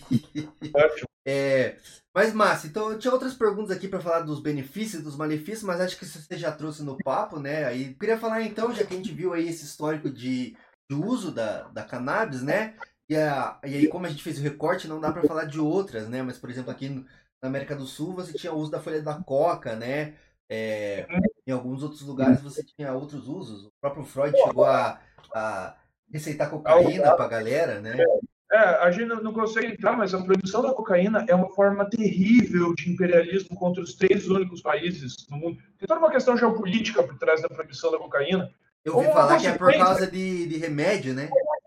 Uma geopolítica, melhor dizendo, né? porque a proibição foi por outros termos, mas isso foi uma consequência de um imperialismo terrível na Bolívia, no Equador e na Colômbia, que são os únicos países do mundo que conseguem produzir a cocaína, são os únicos países no qual a planta da coca nasce. É, a, a, guerra às drogas leva ao desfolhamento da Amazônia, principalmente na Colômbia, que tem um histórico de ter presidentes que se dobram à vontade americana, né, que juntam a guerra às drogas com combate às, às guerrilhas, né, toda a questão do, dos falsos positivos, quem né, quiser dar uma estudadinha aí na história da Colômbia. Então tem mais esse fator da, da, legalização das drogas, que é a legalização das drogas serve ao colonialismo. A, a, desculpa, a proibição das drogas serve ao colonialismo. A proibição das drogas serve ao imperialismo. A guerra às drogas serve. É só ver o que acontece com o México. Como os próprios mexicanos falam. Pueblo de México, tão longe de Deus, tão próximo aos Estados Unidos. Tão longe de Deus, tão perto dos Estados Unidos, né? Bem isso. Mas é, eu ia perguntar justamente isso, assim, como que começa essa questão do proibicionismo da guerra às drogas, né? E se eu não me engano, até onde eu sei, assim, começa uma política de Estado dos Estados Unidos, né? Se pá no, no, no, governo Nixon, né? Se eu não me engano. Mas como que começa e qual que é o impacto disso? No governo Nixon, isso é amplificado, mas a proibição das drogas é, a nível internacional, ela sim é uma iniciativa estadunidense, que é o seguinte, após o final da, da lei seca, se não me engano, isso é, é 34, se não me falha a memória, 24, não lembro agora, ela. Eu acho que é os anos 20, eu acho ali. Procura aí, acho que é, é, acho que é 24. Acho que é no período, no período interbelo, né? Entre Isso. É, acho que tá aqui, ó. 1920 a 1933. Quase acertei, então. Então, em 34, libera as agências governamentais criadas para combater o álcool olham e falam: a gente vai deixar de existir. Aí eles olham e falam: hum, e se a gente proibisse as outras drogas? Então, eles começam a associar as outras drogas a minorias. Então, a maconha é uma invenção mexicana que transforma as pessoas em socialistas que não querem trabalhar e leva a, ao delírio, ao crime, à morte. A, né? Nesse contexto surge, eu sei que a gente vai falar mais tarde, o filme Reefer Madness. É, eles associam os negros com a cocaína. Tem um livro maravilhoso para quem quiser entender a, a proibicionismo sobre as drogas. Eu recomendo para todo mundo chamado Um Preço Muito Alto, do Dr. Carl Hart, um neuropsicofarmacólogo americano, ou seja, alguém que estuda como as drogas afetam o cérebro e a mente, que ele tem uma trajetória de vida muito interessante. Ele é, nasceu no gueto de Miami, pelo, pelo que ele fala no livro, por uma série de sortes ele chega à universidade e vai estudar psicologia, e nisso ele trava contato com psicologia experimental, se apaixona por psicologia experimental, e vai é, trabalhar na pós-graduação dele com crack, porque era anos 80 e tinha muito papo de que o crack estava destruindo as comunidades negras americanas. Então ele acreditava nisso. Ele e o estudo dele sobre crack foi base, hoje em dia, né, para diversos programas, por exemplo, o programa de braços abertos implementado na, pela Prefeitura de São Paulo durante a gestão da foi a autoria dele, ele veio para São Paulo né, e, e ajudou a elaborar o programa. Então ele tem esse livro ele cita uma manchete dos anos 30 que é negros loucos de cocaína fazem ondas de estupros no sul do, dos Estados Unidos. As, as drogas são muito amarradas, né? Eu, os ópio, uma coisa que eles falavam muito era amarrado com os chineses, né?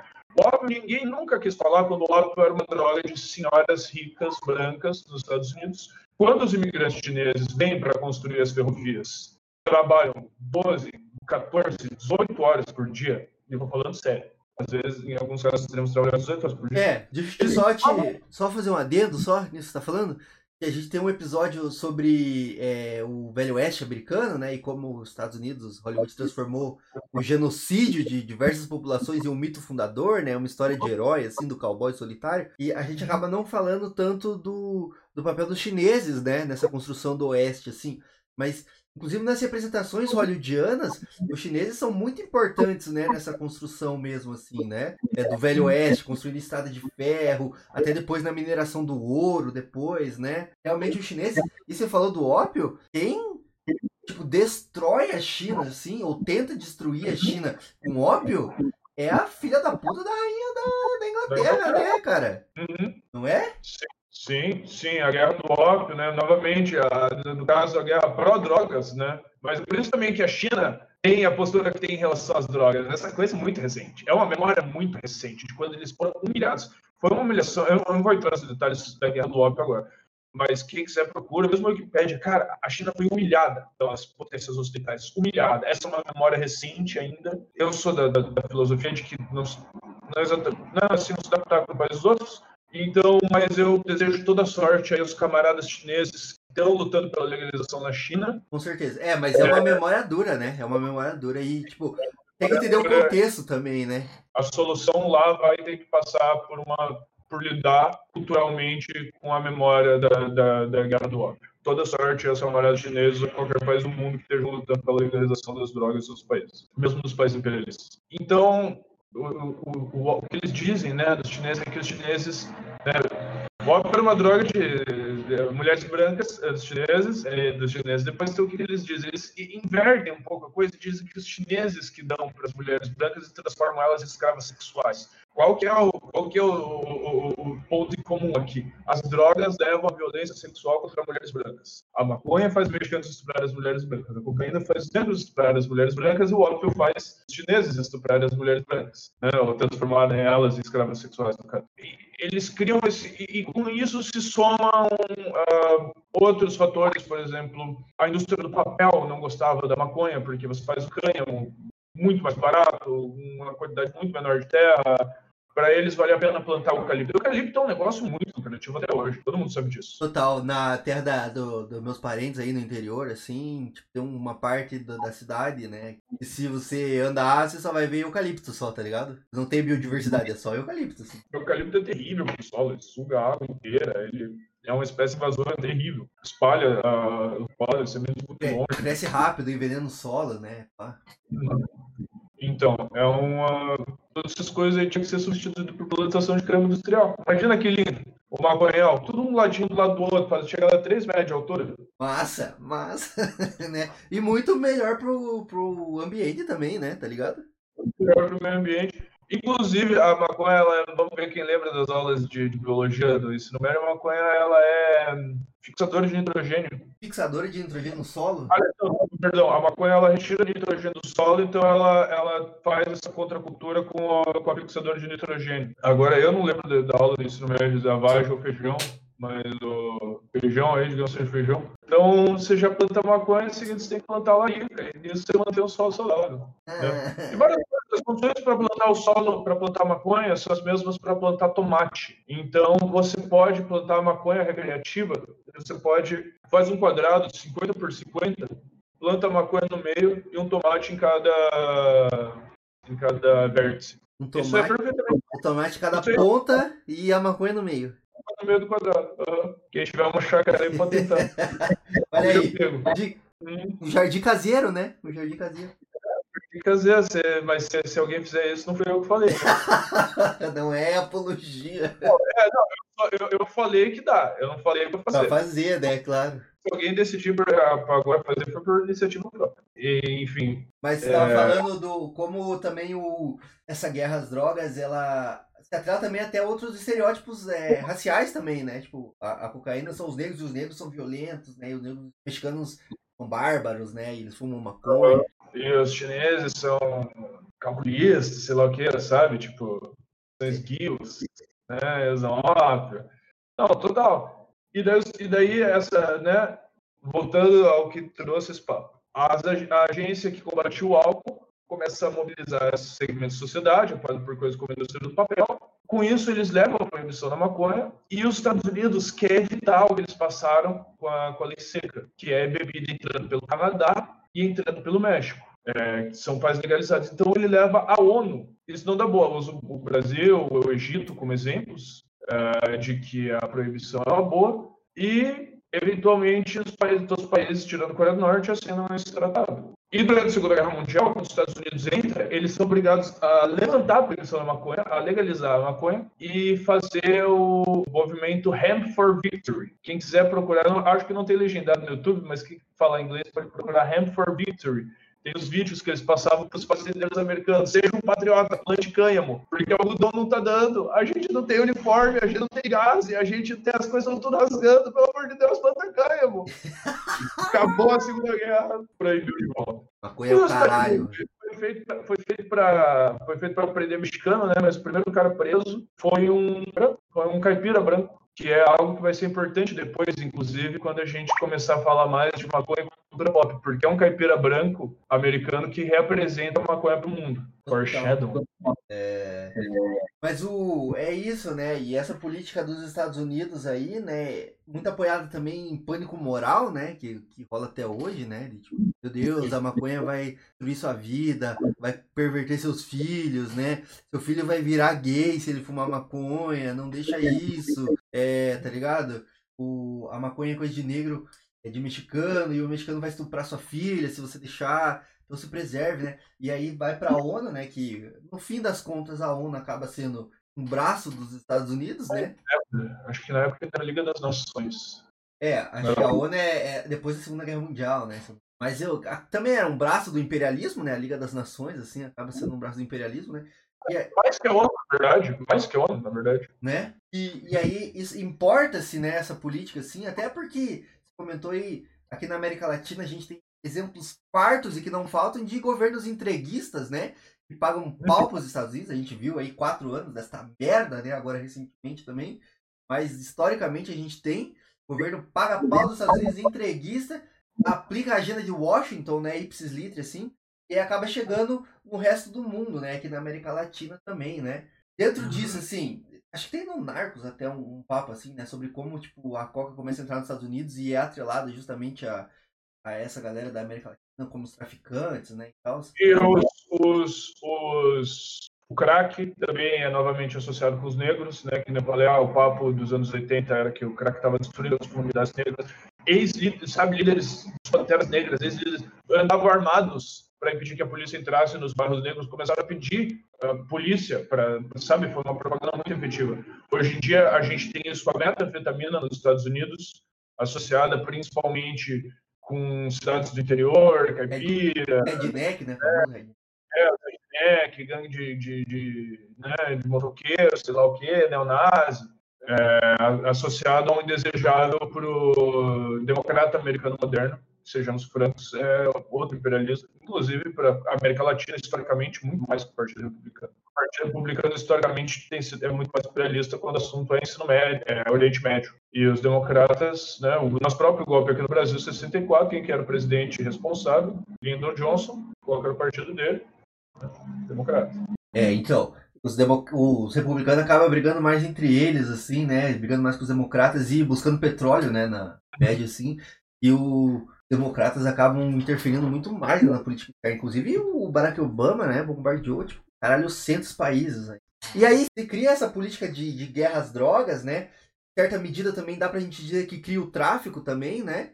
Porque quando você tem a proibição, você tem a criação do tráfico, né? Que são as pessoas que lucram com isso, né?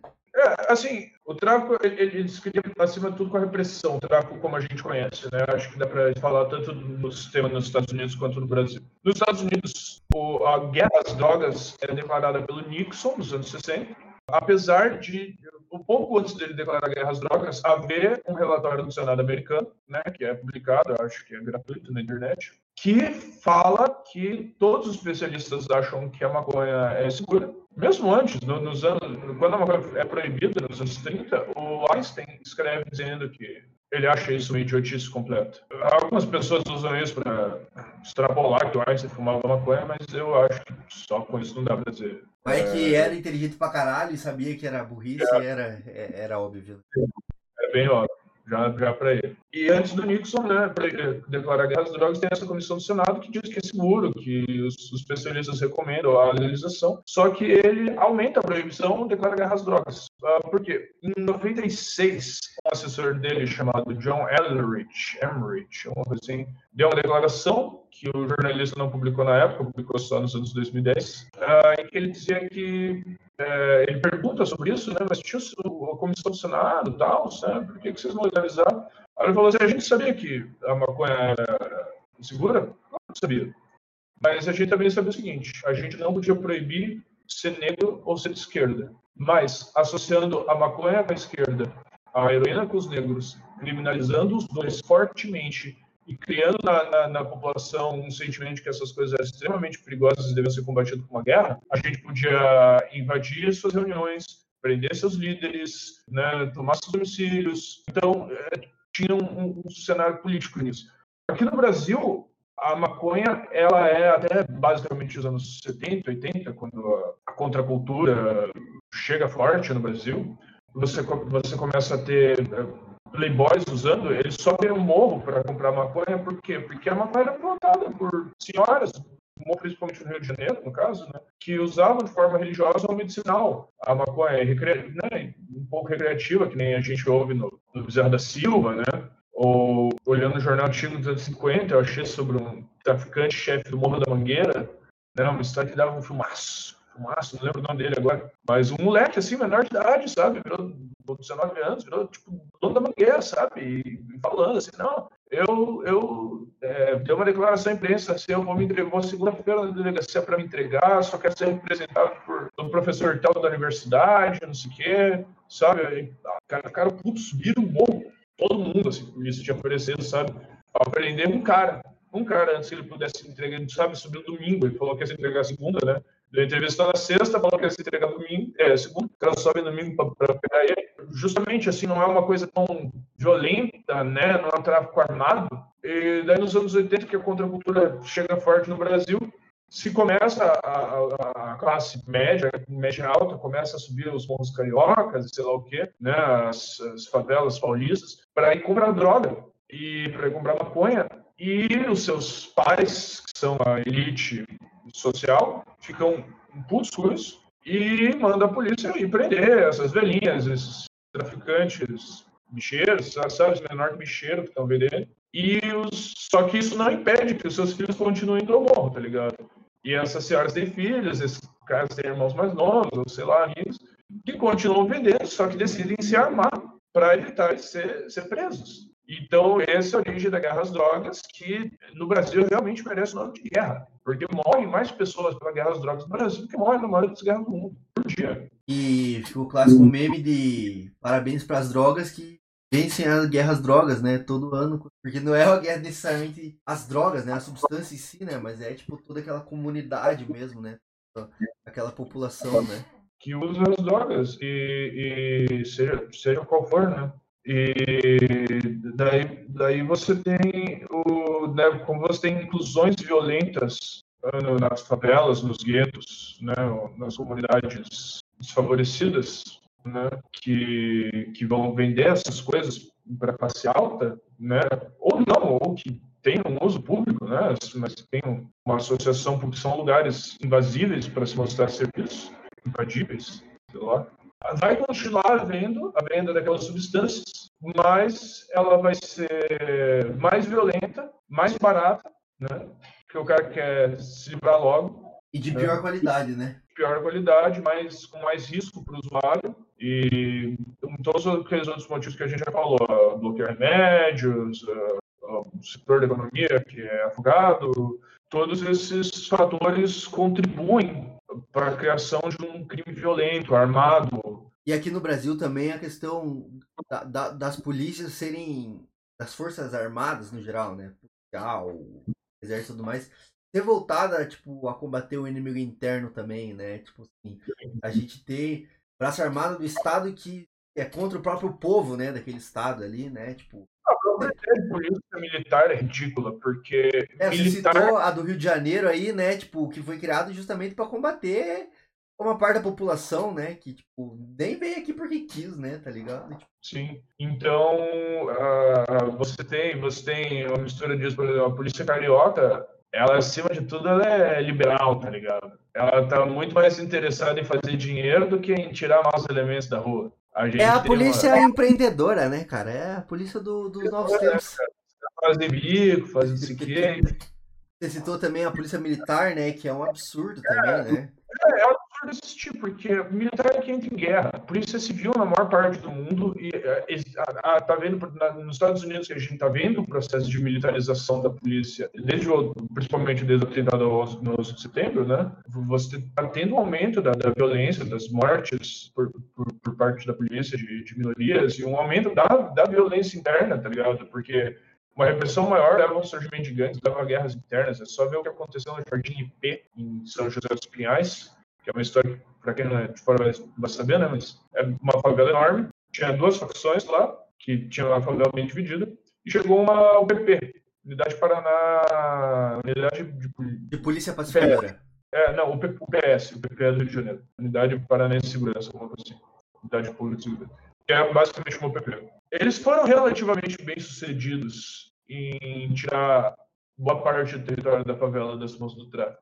O que sobrou não era suficiente as duas facções. Elas entraram em guerra ver quem comandava o resto. Tá ligado? Morreu uma porrada de gente. 2016, talvez, 17. Mas tipo, morreu uma porrada de gente. Falar o quê? Que a, a favela tem que ficar mão dos, dos tráficos? Não. Vou dizer que tem que legalizar todas as drogas para que não haja tráfico. Pelo menos não esse volume, que eles podem dominar favelas. Porque justamente, para quem quer vir falar de, de, de, revolução, ou sei lá o quê, o maior inimigo revolucionário da classe trabalhadora no Brasil hoje em dia, imediato, é o, as organizações criminosas, são as organizações criminosas que exercem domínio geográfico sobre os lugares onde eles vivem. Claro, né? Como é que você vai se organizar, né? Com o poder do tráfico na porta da sua casa, né? Falou assim, e o poder, você falou de ter que deixar, então, né? Porque é um argumento que volta, né? Tipo, muito raso, assim, né? Então você tá falando que não é para chamar a polícia, tem que deixar na mão do tráfico, não, né? Porque o poder do tráfico vem justamente dessa criminalização, né? Vem justamente dessa guerra às drogas, assim. E, e como você falou, como gera um mercado gigantesco milionário, tá ligado? Essa galera pode se armar, tá ligado? Eles têm dinheiro para comprar arma, tá ligado? Porque arma é caro pra caralho, né? Tá ligado? Então, você falar que eles desviam da polícia e tudo mais, né?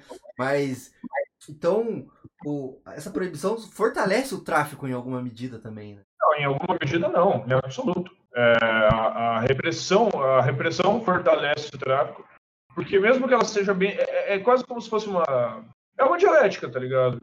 Você reprime e elimina parte do crime, o crime que sobrar vai ter que responder ao autor. É um processo dialético. É isso, né? Pra quem é nerdola aí, tem uma cena do Batman, acho que é o Cavaleiro das Trevas, eu acho. O Batman Begins, assim. O Batman tá falando com o Gordon, assim. Ele fala, ah, a gente compra. Não lembro o nome das armas também. Mas o. Ele fala assim, ah, a gente pega um revólver, os caras vendem por 40, a gente por 40, eles vendem metralhadora, daí a gente vende metralhadora, eles vendem submachine. Por quê?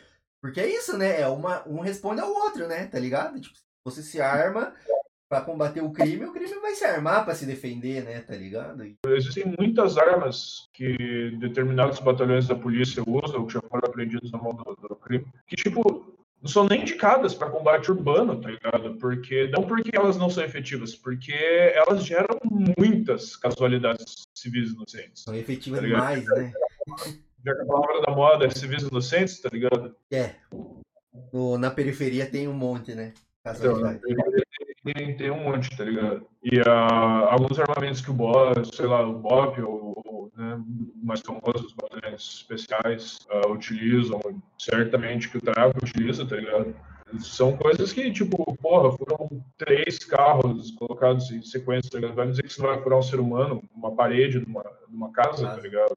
Né? Uma, pessoa, uma outra pessoa lá dentro, tá ligado? Realmente é um cenário de guerra, né? Tipo, mas para fechar esse bloco aqui, então, eu queria questionar aí as experiências internacionais. A gente falou, você falou um pouco, né, sobre as experiências internacionais de descriminalização, legalização, né? Também é um debate sobre esses termos, né? Também é muito grande, assim, é descriminalizar, é legalizar, regulamentar. Mas queria saber status, né, sobre, sobre essa discussão do fim da guerra às drogas a nível internacional, né? Eu sei que muitos países já legalizaram, o mais clássico de todos é a Holanda, né? Tipo, é bem senso comum, assim, né? Mas citou o Uruguai. Nos Estados Unidos, é, alguns estados, né, já legalizaram para uso recreativo até, né? E mais recentemente a Alemanha entrou nesse debate aí, né? Porque estão estudando legalizar e tudo mais, né? Mas ao mesmo tempo, alguns países resistem e outros até recuam, né? Nessa questão, assim, da política de fim de guerras drogas e legalização. Entender isso só. É, então, a experiência internacional é bem vasta, né? Muitos países experimentaram nos últimos 30, até 40 anos, né? Alguma flexibilização em relação à, à lei de drogas. É, alguns em descriminalização, outros em legalização, são dois termos diferentes, né? Descriminalização é quando você diz que não é mais um crime, mas ainda pode ser penalizado, né, haver alguma, alguma consequência legal. O maior exemplo é Portugal, onde todas as drogas são descriminalizadas. Usar droga, portar drogas não é crime. Quando, se você é pego pela polícia com drogas, você é enviado a uma CDT, Comissão de Dissuasão da Toxicomania. Ainda parte de um pressuposto de que as pessoas não devem usar drogas, tá ligado? Mas, no geral, é uma experiência bastante bem sucedida, porque é uma experiência bastante holística, exceto pela parte da legalização. Mas funciona o seguinte, a CDT é formada por um né, alguém da psicologia, alguém da assistência social e alguém do direito. As pessoas vão te fazer uma entrevista e vão decidir se o seu caso é vício, uso ou tráfico. Tráfico encaminha para a justiça legal, né? para a justiça penal, perdão. Vício, eles dão duas opções à pessoa: reabilitação paga pelo Estado ou prestação de serviços comunitários. E no caso de uso, uh, existem diversas punições que podem ser aplicadas, todas de ordem civis. A maior parte é multa, calculada com base no salário da pessoa até um limite máximo. A última vez que eu olhei, acho que era 130 euros. As, as mais baixas eram era algo tipo 5% do salário mínimo da época. E existe outra como, por exemplo, assim, digamos, um adolescente, é, um jovem, não é adolescente, um jovem de 19, né, sem ingresso na universidade, é pego com bala. Aí vão fazer entrevista, ah, mas você gosta? Ah, não, é que então, tá, meus amigos lá da faculdade é, gostam de tomar bala quando a gente vai de festa, não sei o quê, né? Tipo, ah, beleza, você não pode ver essas pessoas, tá ligado? Você não pode manter contato com essas pessoas. Tá ligado? Ou, por exemplo, ah, os senhores não vão entrar balada, beleza, você não pode tal balada, nós vamos avisar a balada que você não pode entrar lá. Tipo uma ordem de restrição, assim? Porque alguns casos vão dizer não é multa, tá ligado? Não é alguém que, tipo, usa e, beleza, decidiu arcar com a consequência da multa, tá ligado? É alguém que pode ser convencido a parar, que tá usando por pressão, ou que tá usando por sei lá o quê, tá ligado? E com isso eles determinam por exemplo, na, na, em, na Espanha, em alguns lugares da Espanha, não sei o certo, você tem é, clubes de uso, você tem no Uruguai também, são clubes registrados legalmente, pagam clubes, um número máximo de, de membros, um determinado número máximo de funcionários, onde cada membro tem uma cota determinada por lei e o clube pode produzir até, sabe, a, a cota vezes o número de membros ativos por mês e daí os membros podem retirar a maconha lá. No Uruguai, você tem isso, você pode se registrar para compra na farmácia, clube de uso ou uso pessoal, né, cultivo pessoal. Então, você, a, a, taxa que seria de, de, de, uso pessoal, que se não me engano são seis plantas, é, seis plantas florescendo e seis plantas vegetativas, você doa para o seu clube e você pode ir para o clube fumar e fumar no clube que remete também à casa, à casa de uso assistido. No Canadá, você tem uma legalização bem aos modos, digamos, capitalistas, como nos Estados Unidos também, né? Com propaganda, com, com coisas, não sei o que. eu tenho um amigo que mora no Canadá e ele disse que ele pede maconha pelo equivalente deles do iFood. Caralho. Basicamente, ainda não existe uma experiência perfeita, uh, mas as experiências são bem sucedidas, tanto a descriminalização quanto a legalização tendem a diminuir índices de violência, né, o tráfico, outros crimes, né, porque o tráfico também alimenta outros crimes e se alimenta de outros crimes. E, o que a gente nota, no entanto, é assim, por exemplo, nos Estados Unidos, onde a proibição sempre teve um caráter muito racista e prejudicou principalmente comunidades negras, quem está ganhando dinheiro com a indústria são majoritariamente pessoas brancas, até porque existe uma indústria da maconha, principalmente da maconha criativa. Os custos de entrada são relativamente altos. São pessoas a quem as licenças para vender maconha são concedidas, né, dispensários. É aquilo, né? O burguês ganha dinheiro proibindo, né? E ganha dinheiro legalizando, né? Mas, assim, por exemplo, no Colorado, que foi o primeiro estado a legalizar recreativamente, lá aconteceu bem forte essa disparidade racial né, dos empreendedores da maconha, ao mesmo tempo em que a, a violência policial diminuiu bastante, tá ligado? As relações entre a né, reportagem entre a polícia e as minorias sociais melhorou, mesmo, mesmo tendo esse caráter classista, a gente vê que tem sim impactos positivos nas comunidades marginalizadas. Uhum. Né? legalização das drogas. É, porque o, a criminalização também tem impactos jatos negativos. Né? E aproveitar aí também, então, para falar é, dessa questão, já que falamos da experiência internacional, né? Falar da de como isso pode ser trazido para o Brasil e qual, mas principalmente qual é o status desse debate aqui hoje, né? Você falou bastante aí sobre o que está sendo debatido no STF, como que a sociedade civil enxerga isso também, né? Ter o Senado aí tentando retroceder de maneira enorme, sem precedentes, né? Mas ao mesmo tempo no Brasil, esse debate ele é manchado pela presença das comunidades terapêuticas, né? Que é inegável Uhum. isso no Brasil, né? Que tipo também se alimenta dessa questão, né? Para vender certas curas, né? Que de fato não são curas. Tava, tava lembrando agora, por exemplo, no, passou esses tempos no jornal do cara que foi morto a sangue frio dentro de um lugar desse, né? Tem um caráter religioso muito grande, né? Geralmente são ligados a igrejas, né? Enfim, tem esse caráter religioso também que envenena esse poço do debate, né? De alguma maneira, né? Para a maioria das pessoas, ah, enfim, só nota folha esses tempos, né? Que 72% são contra a legalização do uso recreativo e 76% a favor da legalização do uso medicinal.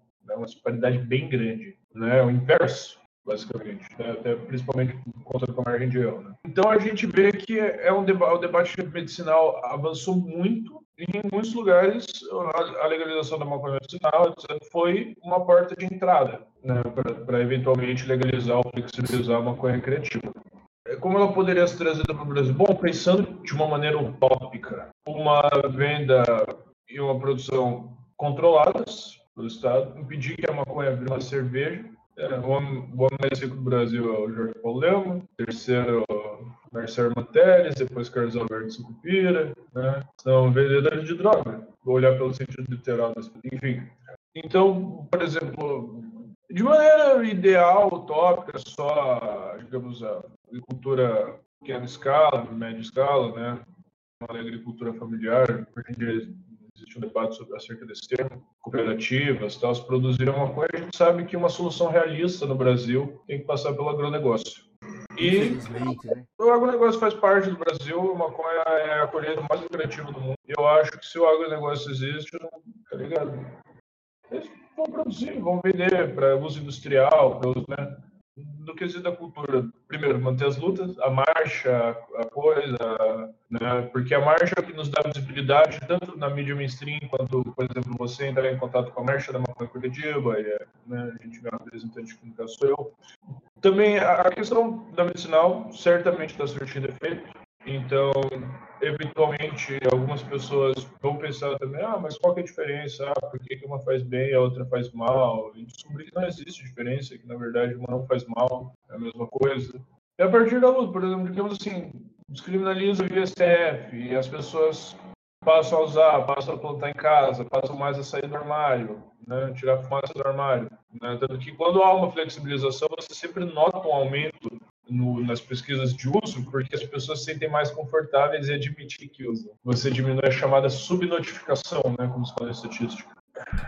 E, e, enfim, a, a venda teria que ser limitada. Idealmente, como no Uruguai, um privilégio do Estado, mas difícil. E diferente do Uruguai, sem você escolher entre talvez uso pessoal, clubes ou compra, né? Eu vi uma fala muito boa do delegado Orlando Zacconi, da Polícia Civil do Rio de Janeiro, vice-presidente da LIB Brasil, né, agente da Lei contra a Proibição, é, contra o proibicionismo, né, e que ele disse que ninguém é obrigado a plantar a própria cebola.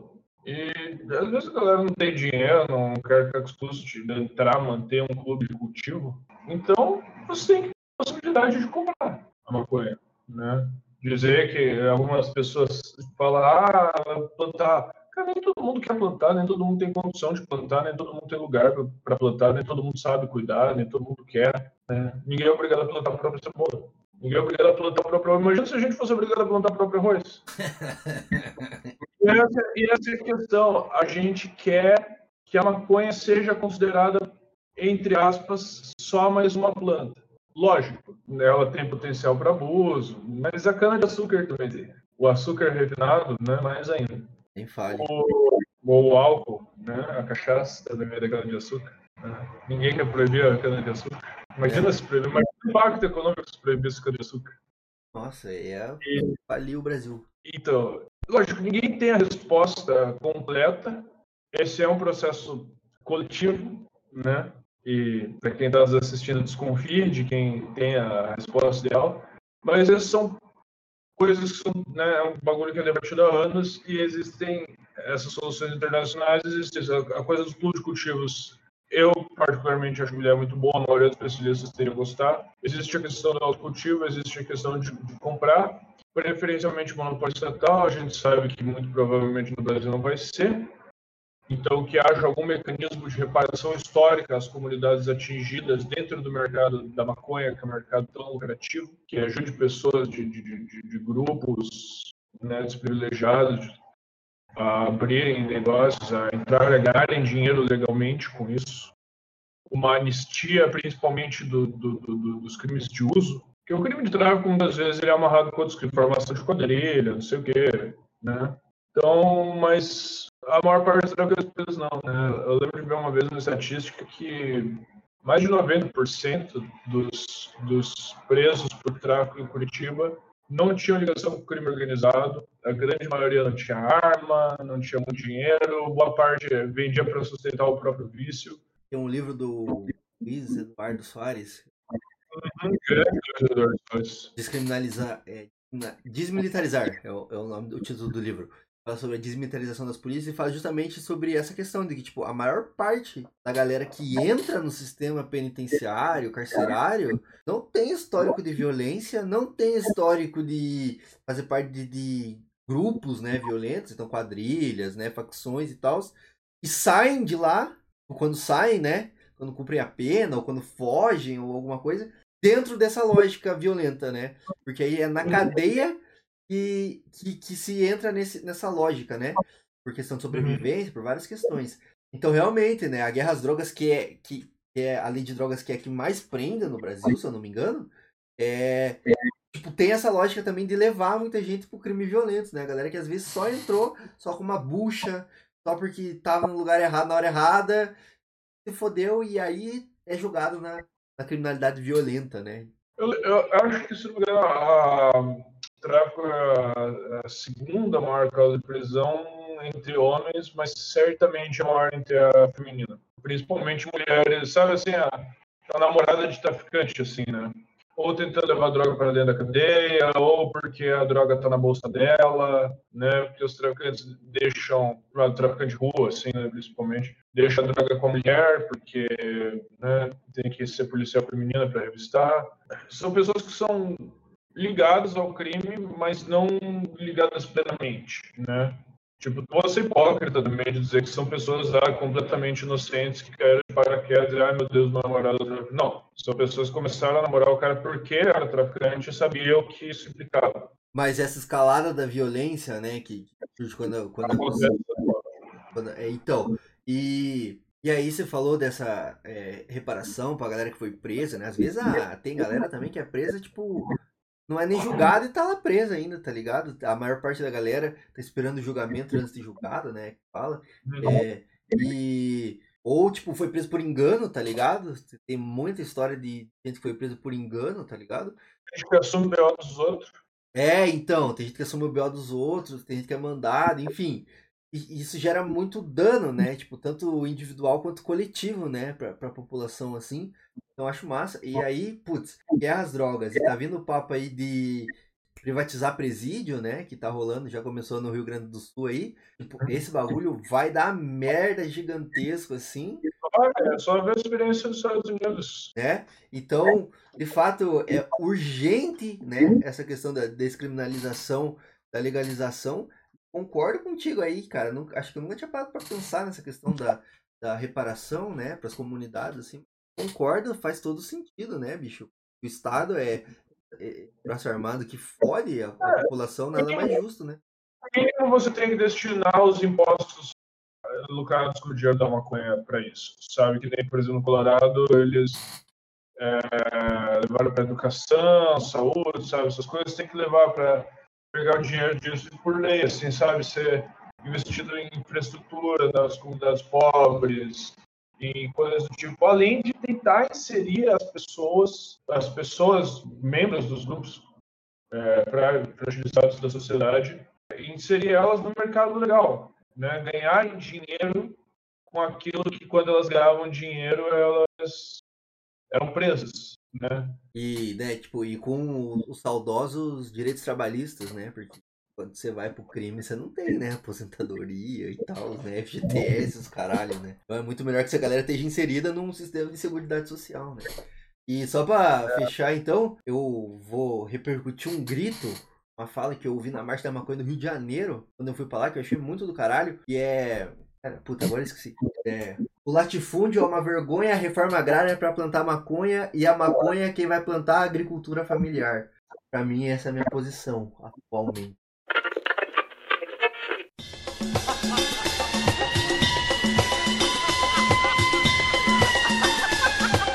Vocês se meteram numa grande encrenca. Não é porque a galera tá fumando demais, cara. Ah, desde que eu nasci que eu. E agora, eu queria entrar aqui, eu acho que a gente vai ter que dar um speedrun nesse bloco aqui, mas pra falar sobre como a cultura pop, né, em especial Hollywood, mas a gente vai falar também de outros aspectos da cultura pop aqui, é como que essa indústria cultural aborda o tema drogas, né? No caso específico aqui que a gente está trabalhando hoje, é da maconha. Seja para criar discursos a favor do proibicionismo, seja para criar discursos a favor da legalização. E aí você comentou, né, dos primeiros registros da maconha no cinema e tal, né, especialmente hollywoodiano aí. Um dos primeiros filmes relacionados a cannabis foi o Reef Madness, justamente um aqueles videozinho governamental, né, videozinho de instituição governamental assim, mostrando os perigos de se usar maconha, que daí a galera fica doidona, se mata, né, ocorre umas paradas de violência assim, né?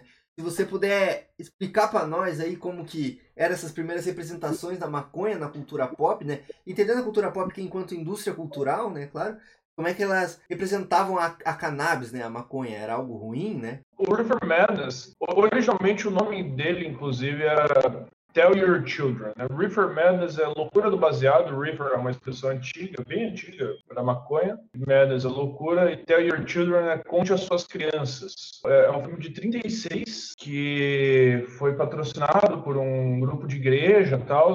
E era um grupo onde jovens de, de futuro promissor experimentavam maconha e se metiam no crime, suicídio, assassinato, ficavam doidando, sabe? Assim, literalmente É, maluco. Eu vi esse vídeo, cara, e é, e é bizarro, assim, né? Porque, tipo, é, é muito. Aqueles filmes antigão, assim, né? Que a, que a galera era toda comportadinha e. De repente alguém puxa um baseado e pá! Despirocou todo mundo, né? É, então. O filme, inclusive, gerou uma série de. Uma série não, alguns. Algumas cópias, né? Ele fez um certo sucesso. Na época, não se dava tanta importância à preservação de filmes, né? No máximo, a, a, a União Soviética, né? Os filmes eram estatais, tudo.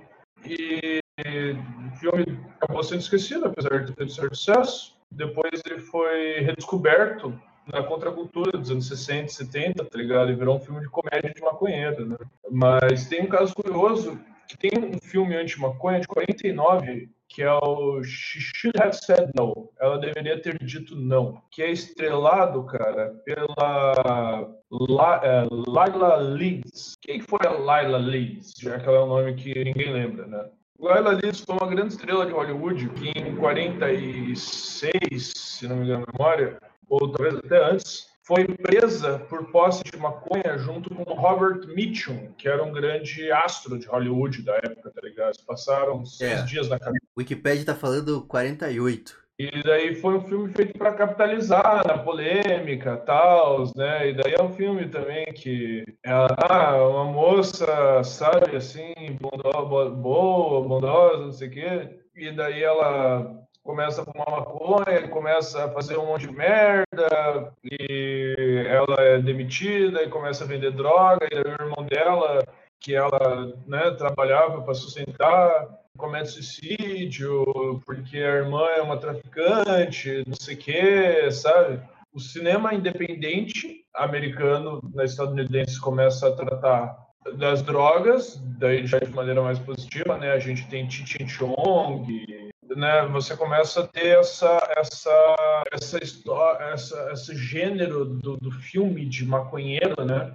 Que é majoritariamente comédia. Eu me lembro agora de cabeça só um filme que eu assisti que eu diria que é um filme de maconheiro que é um filme de ação que é Os Selvagens do Oliver Stone, que é sobre um botânico, sabe, um cara com PhD em botânica que pá, desenvolve umas maconhas ultrapotentes e um cara que é um tipo ex operações especiais do, do exército americano que cuida da, da parte digamos, militar, assim, operacional, coisa deles, e eles têm um trisal com uma mina, e eles desenvolvem uma maconha com 34% de THC, e o cartel quer vender essa droga com exclusividade, eles dizem não, e o cartel sequestra a mina que é a namorada dos dois, tá ligado? E daí eles. É bem louco, cara. É, é Caralho. Filme legal de falando. Não, mas é, mas esse começo da, da- das representações também tava muito alinhado com esse discurso, né? Que, que a gente viu aí do começo das guerras drogas, né? É, puta, a maconha vai fazer você cometer suicídio, bicho. Come maconha, cara. A maconha é ruim, cara. É um discurso que a gente vê até hoje, né? Assim, tipo, não, se você começar a fumar maconha, daqui a pouco você tá roubando, daqui a pouco você tá matando. Não, não, continuaram produzindo filmes, longas metragens, né? Mas os Estados Unidos produziam muito aqueles chamados PSA, Public Service Announcement, pequenos vídeos para passar nos colégios, falando sobre os perigos do, sei lá, do sexo antes do casamento, da- das, das drogas, não sei o quê, né? E nos anos 80, o, né, o Reagan lança o DARE, uma tentativa de, digamos assim, uma extensão cultural da guerra às drogas, uma tentativa de ganhar a mente, principalmente das crianças, que é o Dare, não lembro o que significa, mas ele, ele é traz, ele- a gente traz ele para o Brasil em 96, 97, talvez, ele traz para o Rio de Janeiro, e depois ele se espalha no, no Brasil inteiro, o nome Dare é traduzido e vira, no Brasil, Proerd. Então, para ver que nem a porra do Leãozinho Proerd é uma invenção nacional, tá ligado? É o mesmo símbolo do Dare do, do Reagan, cara. Quem tá duvidando, entra no Wikipedia agora. Até o Leão do Proerd, bicho. Não, o Leão do Proerd é nosso. Os materiais do Proerd são boa parte de tradução dos materiais do DARE americano. E o DARE tem estudos já, acho que tem de 96, se entrar na Wikipedia, tem uma, uma seção inteira de estudos mostrando que ele não funciona. E que em muitos casos, na verdade, ele até aumenta as chances das crianças usarem, tá? Óbvio, né? Cara, tem um monte de droga que as pessoas só sabem que existe por causa Dare. Porque ele fala, ah, não pode usar não sei o que, não pode usar não sei o que, porque porra, deixa eu aí, cara. Tá ligado? O jeito que eles descrevem, por exemplo, assim, eu não sei você, mas eu quando era criança, eu via dizer os caras escrevendo LSD, ah, você vê coisas que não existem, É. harmônia. Cara, eu ficava super curioso pra experimentar aquilo lá. Não, é, Tá tipo, que, que, porra, que massa, né? Tá ligado? Real é super decepcionante. o Dare aqui, eu joguei no Google, é Drug Abuse Resistance Education. Educação de resistência ao abuso de drogas. É, porque eles, né, trabalham com crianças, ficam dizendo essas coisas assim, ah, diga não. Diga não às drogas. Não, e super cringe também, né? Tipo, um policial, nada a ver, assim, na escola, Não, um é- leão e... Então, tipo assim, que o policial ele pode, ele, ele, digamos assim, ele é capacitado, para usar um termo popular, ele tem local de fala para falar, de treinamento ao tráfico, não sei o quê. Ele não tem preparo para falar de drogas. Embora, como eu da Marcha da Maconha, eu devo dizer, né, em nome da honestidade, que alguns dos policiais mais honestos sobre drogas, que mais entendiam sobre drogas e contra a guerra às drogas que eu conheci, eram policiais do ProERD. Mesmo que muitos fossem contra a legalização, eles diziam que a repressão era enxugar gelo, que não ia levar a nada. Eles realmente acreditam porque as crianças passam pelo ProERD e na hora é até bate uma coisa assim, ah, eu nunca vou usar droga na vida, tá ligado? Só que depois passa. né? E eu conheci gente que usava droga com a camiseta do Proerd, assim, então não, não adianta nada. Até uma piada disso, sabe? Justamente. Os memes, os memes do ProErd, que, que, que usaram de drogas, não, que já não compartilhou um meme do ProErd na vida. Tem gente que não usa droga, que compartilhou um meme do ProErd. né? Eu gostava do Leandro Proerd falando que seu pai chora no banho se você usa drogas. Mas enfim, voltando aqui pra pauta, depois dessas primeiras representações aí, nos anos 30 e tal, veio um bagulho chamado Código Reis, né? O Reis no.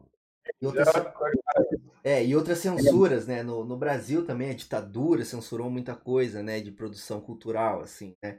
E nesse momento aí, era um tabu falar de maconha, se falava de maconha, ela era associada ao comunismo, como que era a representação da maconha nesse momento aí? O Código, é, o Código Reis, ele, ele é permissão de muitas coisas, mostrar é, vilões ganhando, mulheres positivas. Tem uma foto clássica chamada O Código Reis, que é o pôster com o Código Reis, batido na época, assim. E daí os bagulho, sabe, a foto descumpre todas as coisas do, do Código Reis. É uma mulher apontando uma arma, fumando um cigarro pro cara, assim, sabe, pisando sobre ele. Claramente ela é a vilã da história e ela tá ganhando, tá ligado? No caso, nem se falava de maconha, nós podíamos falar sobre drogas, tá ligado? Nós podíamos mostrar, falar sobre um monte de coisa. Então a maconha ela meio que desaparece das telas do cinema até ela voltar com Cheech Chong, principalmente esses, né? Os dois são os mais famosos, tal, né? Pioneiros da, da, coisa, mas. É, veio ali também o advento da contracultura, né? Para fazer essa, essa pauta aí, eu uhum. acabei caindo em alguns artigos e tal. E aí tem um que cita alguns filmes da contracultura, né? E aí eu fui ver, eu achei, tipo, bom pra caralho, assim, ligado? É, Por isso o Gato usa, por exemplo, mostra os caras usando maconha, um filme excelente. Nossa, acho que deve ter no YouTube, cara, uma tem, animação muito boa. Tem um que é muito massa, assim, que chama Take Off, acho que é. Take Off. Uhum. Que é, tipo, decolando, né? Eu nunca tinha ouvido falar dele antes, mas daí, fazendo a pesquisa, eu descobri ele. E, tipo, é basicamente uma mina que ela sai de casa para fazer um teste, uma audiência, ela fica o dia inteiro fora de casa, tá ligado? E aí os pais dela piram assim, tá ligado? Tipo, meu Deus, ela fugiu, ela sumiu, cadê ela? Ligam pras amigas, ninguém sabe dela. E aí eles, tipo, se juntam a uma associação de pais de crianças desaparecidas, assim. E numa uma dessas reuniões, assim, o presidente, o líder da associação fala: Eu sou um especialista aqui sobre drogas. Daí o cara fala assim: é muito viajada essa cena. Ele fala assim: para vocês entenderem o filho de vocês, vocês têm que pensar como o filho de vocês. Por isso eu trouxe aqui um baseado para cada um e vocês vão fumar agora e eu vou ensinar. Daí o cara dá um tutorial de fumar baseado, assim. É muito engraçado, velho, tá ligado? Então, nessa época você tem também, por exemplo, o surgimento da High Times, eu acho, 74.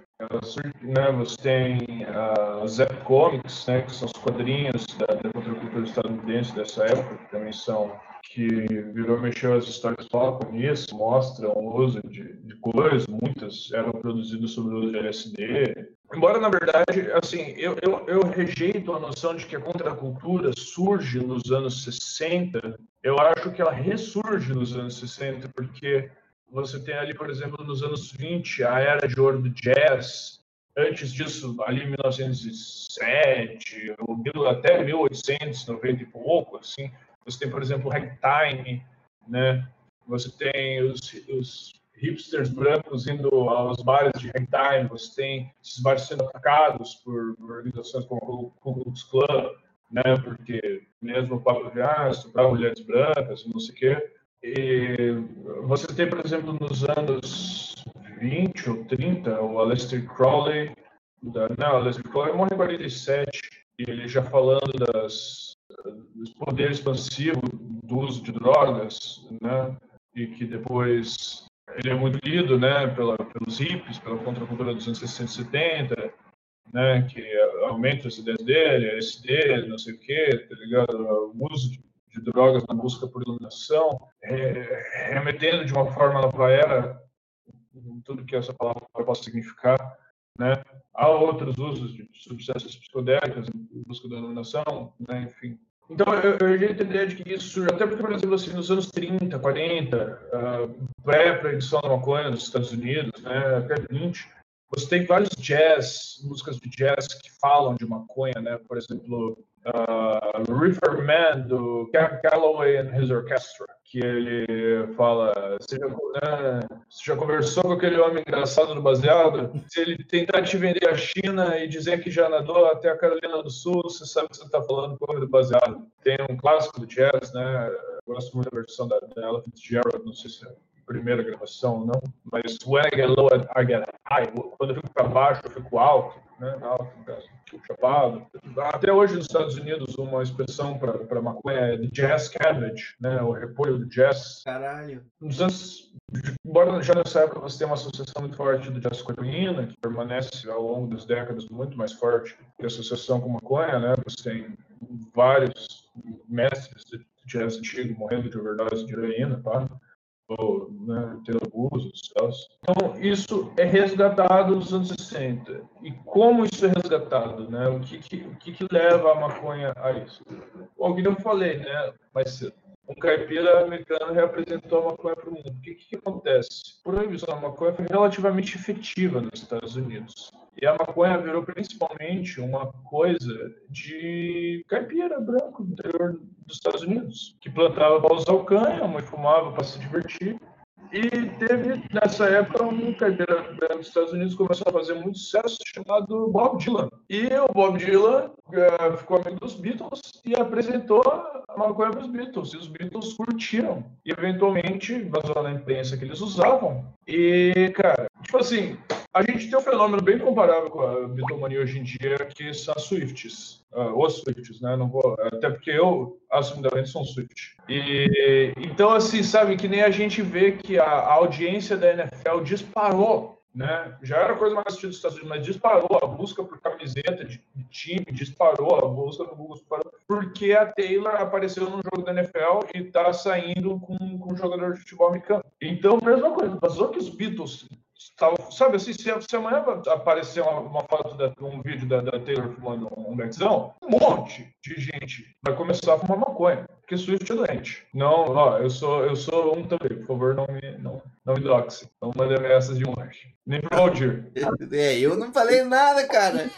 eu, eu, eu, eu, eu amo, eu amo Taylor. Eu amo Taylor. É, mas é, é porque fã, né? Fã é, é maluco, velho. É maluco, e começa a usar. Ainda mais quando é um fenômeno desse tamanho, sabe? Eles eram uma influência muito grande, não entre os hippies, na contracultura e na, nas pessoas em geral, sabe? Então, foi uma, uma coisa que, através disso, se espalhou muito fortemente no Ocidente. É, você tinha em vários países bolsões, entre aspas, de pessoas, né, grupos que usavam ou que mantinham a produção de cânhamo, nem se tocavam o que era maconha, porque o cânhamo que você produz para fazer corda, não sei o que, não é o mesmo que você usa para fumar, né? Porque você mata o THC, né? tipo, tem que entrar na coisa assim, mas uh, uh, né, você planta, eu falei lá, você planta maconha num coisa de 50 por 50 centímetros por 50 centímetros. Não, a maconha industrial você planta o mais perto possível, porque elas vão crescer para disputar sol, pegar pouco sol e o THC é uma proteção contra o sol da, da maconha. Então, ela gera muito pouco, mal mal gera flor. Então, né, a partir do, do, do, Bob Dylan, que vinha de uma dessas comunidades marginalizadas, que essas comunidades é, rednecks, lá nos Estados Unidos, em alguma medida são marginalizadas, né? Não dá para entrar em detalhe agora, mas eu, quem está duvidando da minha palavra, eu desafio a, a buscar no Google a Batalha de Blair Mountain, a Batalha da Montanha de Blair, que foi um dos maiores casos, uma das maiores, sabe, ações dos do exército estadunidense contra a sua própria população e foi contra um bando de, de mineiros. E é a razão pela qual hoje em dia nos Estados Unidos não tem sindicato. Eles ficaram com medo que o sindicato pudesse fazer aquilo de novo. Então, e o Bob Dylan, o Bob Dylan, ele se vê como herdeiro dessa tradição, porque ele era fã do Guthrie, que era, tipo, um outro músico desses, filho desses caras de, de Blair Mountain, assim, sabe? Então, ainda nessa época, existia muito forte a tradição dos caipiras norte-americanos socialistas. É, tem até no Judas e o Messias Negro, né, que quando os Panteras Negras lá, o Fred Hampton vai falar, né, do, do da coalizão arco-íris, parece que é, né, vai falar, é, tipo, bicho, tem muito branco também, pobre, tá ligado? Também pode igual nós aí, igual não, né? Mas também se fode é. E a gente tem coisa em comum, né? Então, realmente uns redneck, não é, não, não é, não dá pra generalizar e dizer que, tipo, então, ao longo das décadas, ao longo das décadas vai rolando um, um, processo de cooptação desses caras que rola muito fortemente ah, depois de 12 de setembro, que é quando para de haver, por exemplo, esses country, a gente vê isso na música, né? Já que estamos falando de cultura pop, para de ter country de trabalhador, para de ter o chamado outlaw country, né, o country de bandido, sobre pá, trocar tiro com a polícia, não sei o que, tá ligado? E o, o, único grupo country que se manifesta publicamente contra as regras, que é o Dixie Chicks, são, tipo, escorraçados, nunca mais gravam álbum, nunca mais fazem sucesso, são boicotados, sabe? Porque você tá tendo um momento de fervor patriótico, né? É, de fato ali, né? Do, do, do Kurdo, lá do, do, do Afeganistão, do Iraque, e foram execrados por causa disso. Então o pop virou uma, O country virou uma coisa. Embora hoje em dia você ainda tenha, sabe, assim, gente tentando recobrar. Por exemplo, tem uma música que eu gosto muito, que é uma música country chamada Weed Instead of Roses. É cantada por uma mulher, Ashley Monroe, e ela fala assim: Give me weed instead of roses, give me whiskey instead of wine. Né? Me dê maconha em vez de vinho, e me dê, me dê maconha em vez de flores e whisky em vez de vinho. Hum. E daí você vai, vai, vai tendo a, a né, a, a, a maconha no, no, cinema, eventualmente a, você vai tendo mais filmes inspirados por, né, tipo, de duplas, inspiradas por Cheech Chong. Eventualmente tem coisas como, por exemplo, uh, Days the Confused, de 93, que representa o último dia de aula nos anos 70, e, dos moleques do terceiro ano, assim. E daí eles, sabe, saem para fumar maconha, e isso não é mostrado como, tipo, ah, o fim do mundo, mas é mostrado como, sabe, quase uma coisa assim normal da adolescência, de você experimentar umas drogas, de você, entre, entre outras coisas, assim, né, entre querer paquerar, buscar independência. É um filme bem bom, assim, meio, meio parado para algumas audiências modernas, assim, mas eu acho um filme interessante. É, a galera é criada no blockbuster hoje, né? É uma cápsula no tempo interessante também, assim, sabe? Tipo, lógico que é um pouco idealizado, assim, mas é um filme 20 anos depois do que ele está representando, assim, mas é um filme legal. Tipo, e o Grande Lebowski, por exemplo, que é uma comédia de maconheiros, só que diferente de uma coisa tipo Ching Chong, que é aquele humor idiota, assim, é um bagulho inteligente, é um filme, sabe, de detetive, ah, super bem atuado, não sei o quê. Eventualmente, sei que nem eu falei nos, nos rebeldes. Aqui no Brasil, a gente vai ter, por exemplo, o Bicho de Sete Cabeças. Tava pensando né? nele agora, cara. Que é sobre um cara internado no, né, no hospício e sofre horrores pela família, né, internado pela força pela família, porque fuma maconha. É baseado numa história real, né. Hoje em dia, infelizmente, os maconheiros só conhecem a cena do Celton Mello ensinando a bolar um pé, que acham que o filme é uma comédia, tá ligado? Porque aquela cena é engraçada. é um filme, nossa, pesado e... Não, cabuloso, né? E é muito Não, louco, né, porque é, tipo, é justamente isso, né, eu acho que é, tipo, um baseado que encontram no... Eu, eu não lembro direito, mas é, tipo, é um baseado que encontram, né, com o personagem principal, que é o Rodrigo Santoro, Santoro. E aí a família, tipo, rasga o cu, né? Assim, tipo, ah, meu Deus, meu filho é um viciado, fodeu, não sei o que, vamos ter que internar ele. Toda, todo esse dilema, né? De, de... É, baseado no tá ligado? Foda. Aquilo aconteceu com, aconteceu com o cara, escreveu um livro. A trilha sonora daquele filme é maravilhosa. A trilha sonora daquele filme é incrível. É, eu acho que faz tempo que eu vi, eu não, eu não lembro muito do filme, assim, mas eu sei que é bem foda. E, mas é, tipo, também é, é icônico, né? Até o cinema brasileiro tem uma relação, né? Muito forte, assim. É, até, maconha, porque, né? é, até porque, por exemplo, o tráfico, as comunidades são um tema muito forte do cinema brasileiro desde o cinema novo, né? Uhum. Então, aliás, do cinema novo não, na verdade, desde o, do, do, por exemplo, Favela 5, que é o projeto... Porque o cinema novo tem essa característica de explorar esses temas do, do sertão, do interior, né? E na contramão você tem, por exemplo, o Luiz Fernando Persson, amigos, seguidores dele, assim, que trabalham mais em sistemas urbanos. E daí eles fazem Favela 5, que são cinco curtas produzidos, cada um por um cara foda assim, do cinema urbano daquela época e dirigido por, atuado assim, por, por gente da favela, tal, escrito por gente da favela, com exceção, acho que do é, Tamborim de Gato, alguma coisa assim, que é dirigido, acho que pelo Luiz Fernando Persson e e foi lançado antes do resto para poder concorrer a prêmio e tal. Assim, excelente. Não, não fala de maconha assim, né, mas desde essa época a favela é um tema, né? Orfeu Negro, que Orfeu ganhou o Oscar. Orfeu Negro é, é, sobre favela. E à medida que você vai tendo essa questão do tráfico, do domínio né, das favelas, das comunidades pobres pelo tráfico de drogas, né, e, essa questão da, da guerra às drogas, do enfrentamento policial, isso passa a ser explorado no cinema, né? Então você tem Cidade de Deus, Tropa de Elite, Tropa de né? Elite. Quem mandou esse cara aqui foi você, do cara dando tapa na cara de maconheiro, né? Mostra o maconheiro meio como, né? Principalmente assim como ah, o playboy que sobe o morro para comprar Como o cara que financia o tráfico, né?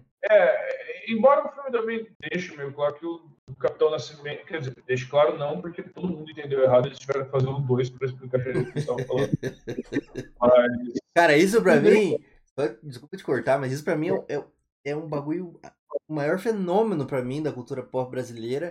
Como que pode o filme, tá ligado? Do Tropa de Elite, que tinha uma mensagem, tipo, talvez não seja tão clara, né? Mas tá lá a mensagem, mas ao mesmo tempo é ambígua. E como ela foi tão interpretada errada assim, bicho, que gerou o bagulho de tipo assim. Pô, o filme tá falando que o Capitão Nascimento ele é um fascista, tá ligado? Tipo assim, ele é um babaca. Como que esse cara pode ser o teu herói, velho? Tá ligado? Não, não, mano, não. É tipo, comparado pra mim, assim, só fechando parênteses, comparado ao Rorschach do Watchmen, né? Que, tipo, o próprio Alan Moore É. fala assim, tipo, galera, Rorschach é um babaca, Rorschach é um fascista. E, e a galera fala, não, Rorschach tava certo, massa pra caralho. Tipo, falhamos miseravelmente. Todo mundo, né, cara? Se a gente for falar de, de gente que a galera se identifica o motivo mais torto do mundo, a gente passa o dia inteiro aqui, né? Rick Sanchez, Darth Vader, Coringa, Justiceiro. Justiceiro, que é o clássico, né? Do- até a Aham. Marvel tá revendo lá o uso da, do, do Não, é, Justiceiro. e até o merda. Marvel botar, assim, sabe, já desde os anos, desde o final dos anos 90 tem história do Justiceiro matando policial corrupto, do Justiceiro falando para policial, né, eu não, não posso ser herói de vocês, vocês querem ter um herói, o nome dele é Capitão América, tá ligado? E mesmo assim, É. tipo, a galera ainda Aham, não se ligou. Usando não sei o que, a milícia fica...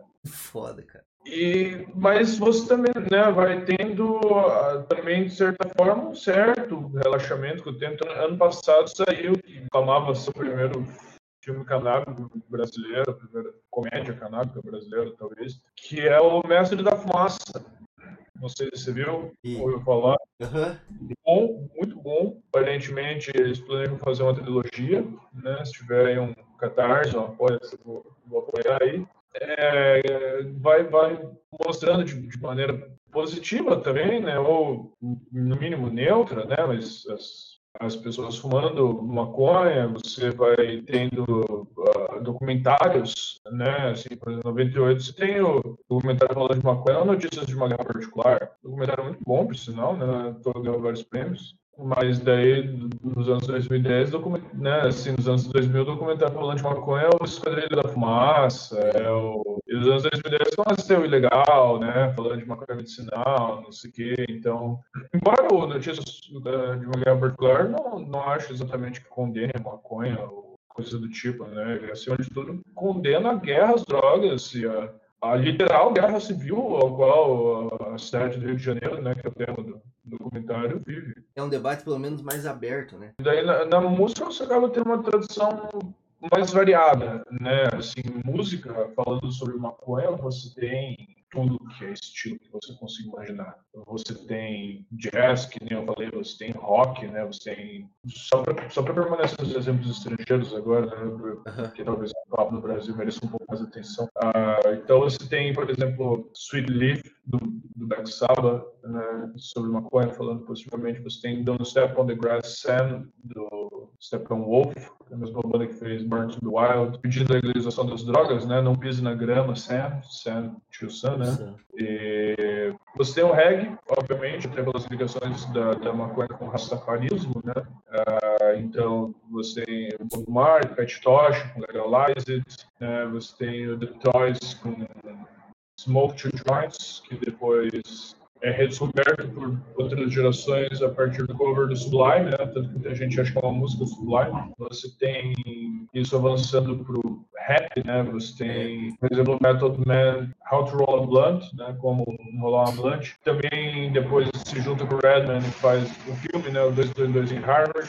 Possivelmente o meu filme favorito, desses de dupla de maconha, certamente o meu filme favorito. Você, né, você tem o Afro Man nos anos 2000, 90, não sei quando lança o primeiro álbum dele, High, que faz um sucesso desgraçado, até com gente que não fuma. Você tem no, no funk, até pelas, pelas ligações que o funk carioca vai ter com o crime organizado, né, que o, o rap não vai ter, porque o, dá até pra falar isso, né, assim, o rap surge em São Paulo, o funk surge no Rio de Janeiro, né, majoritariamente falando, e em São Paulo, na época, a prefeitura apoia né? Então os caras fazem, é, é, ganham de tal público para gravar álbum, gravam nos estúdios do Sesc, uh, tocam no Sesc Pompeia, em outros teatros públicos. enquanto no Rio de Janeiro os bailes funk são repreendidos pela polícia. Então, quem patrocina os bailes funk, os artistas de funk, não sei o quê, em parte são é o crime organizado. Que é uma coisa que sempre existiu. O bicheiro sempre patrocinou escolas de samba, né? Mas é, né, é, você tem o pop, você tem, por exemplo, Mary Jane Holland, da Lady Gaga. Você tem, tipo, o que não falta é, é música, tipo, né? Country, que nem eu falei, ou, o samba ah, também, né? Então, daí falando do Brasil, né, cara? A maconha entra na, na música brasileira através de duas frentes. Né? Uma o samba, principalmente o Zé da Silva, que fica famoso com sambas de maconheira, e uma música que muita gente não se toca, que é sobre maconha, que é É Proibido Fumar, do, do Rei. Sério? É...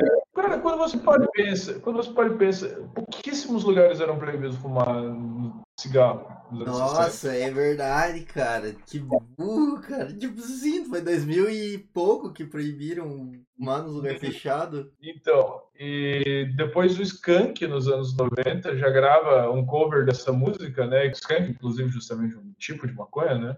Quando eles gravam é, essa música na versão ao vivo, por exemplo, eles gritam assim, é proibido fumar. E a galera responde, maconha!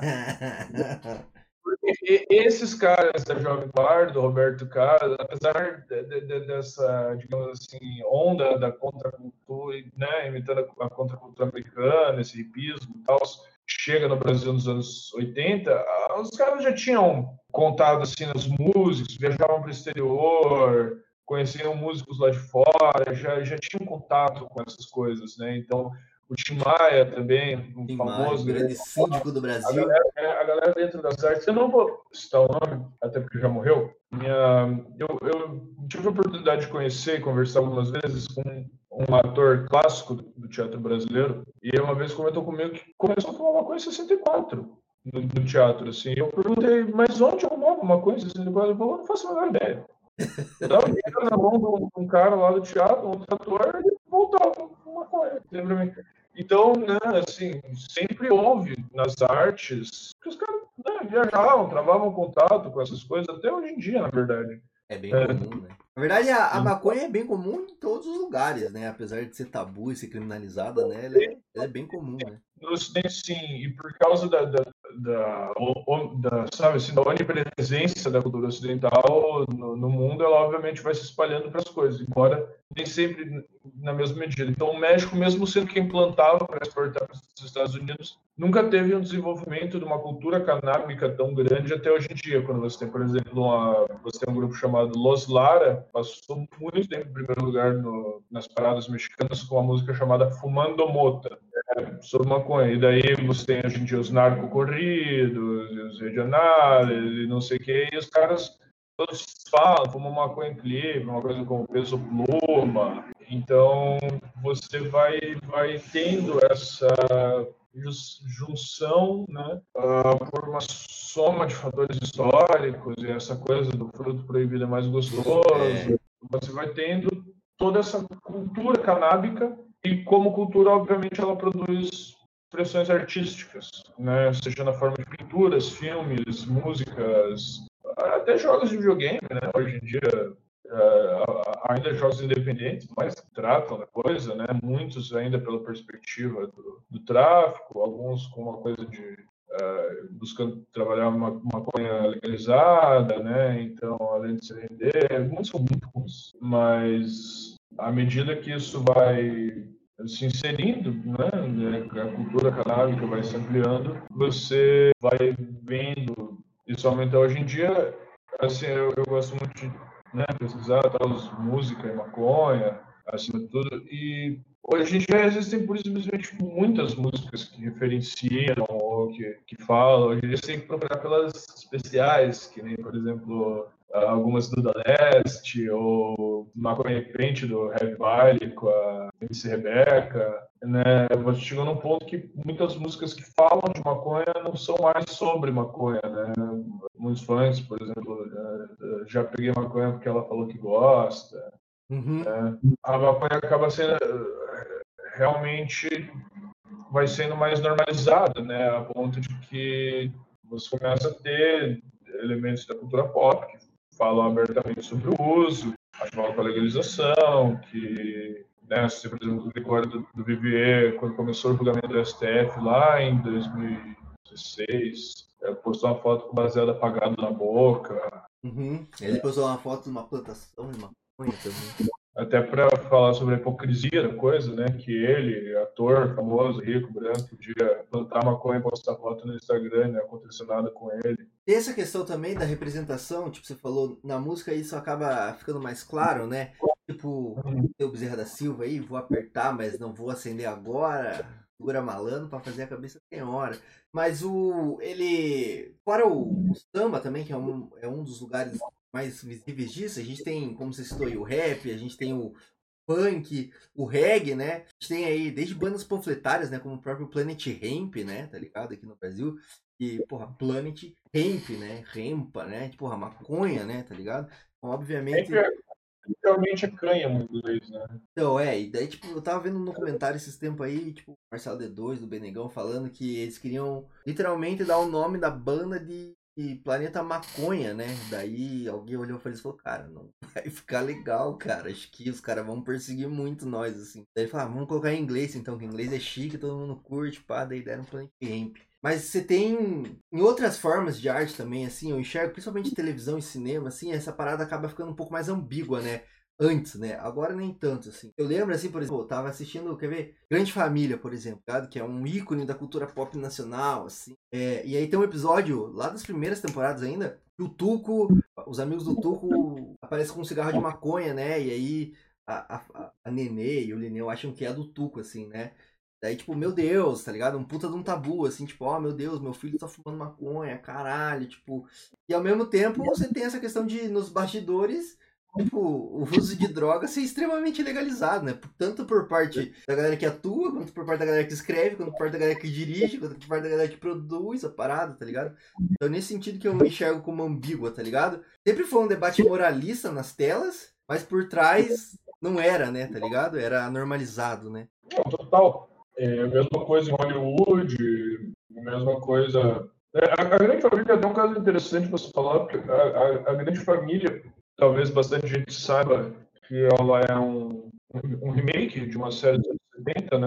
E ela segue basicamente a mesma coisa dos, dos anos 70, né? O pai trabalhador, a mãe dona de casa, o cunhado pilantra, a filha meio iludida, o filho vagabundo. A única diferença é que não tem o terceiro filho do Linneu da Nenê no, no remake. Sabia que tinha um terceiro filho na série original? Não, eu não sabia, eu fui saber, tipo, muito tempo depois, assim. Inclusive, fui saber muito tempo depois que era um remake, né? É, então, mas você sabe qual que era a fita do, do filho original? Ele era meio esquerdista, né? Pá, não é? Sim, ele era formado em medicina e todo mundo achava que era ele que ia ganhar dinheiro e ele virava médico tipo de valente da época de posto de saúde, tá ligado? Que é porque a Globo, né, o Roberto Maria tinha a política de dos meus comunistas cuido eu. Então ele sabia que os comunistas eram autores muito melhores e dava proteção para os caras em troca deles escreverem coisas que as pessoas iam querer assistir, tá ligado? E daí disso você tem as novelas do Jorge Amado, você tem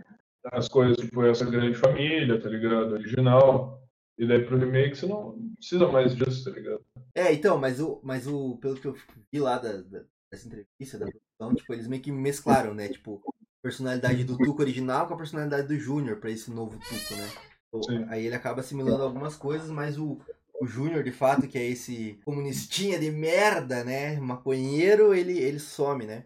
Isso é meio parodiado, isso que você falou, né? De ah, mostrar as coisas é meio parodiado naquela novela O Proxeneta, novela barra minissérie do Hermes Renato, 2006 ou 2007, talvez, que você tem um personagem que primeiro toma café e depois passa a fumar cajuzinho. E ao mesmo tempo você tem uma paródia de, de como as, as novelas representam isso, e ao mesmo tempo você tem uma piada da, da mãe negando que o filho usa drogas. Assim, toda vez uma prova que o pai mostra, assim, a mãe, é, ou ele fala que está desconfiado, a mãe mostra, assim, usando uma venda, né, falando, ah, não tem nada demais, não sei o quê, apartamento dele, não está usando nada, não. Mas é isso, né? Uma representação também, né? Tipo, dessa cultura pop, principalmente no Brasil, né? De novela, de, de, de família. Eu tô, né?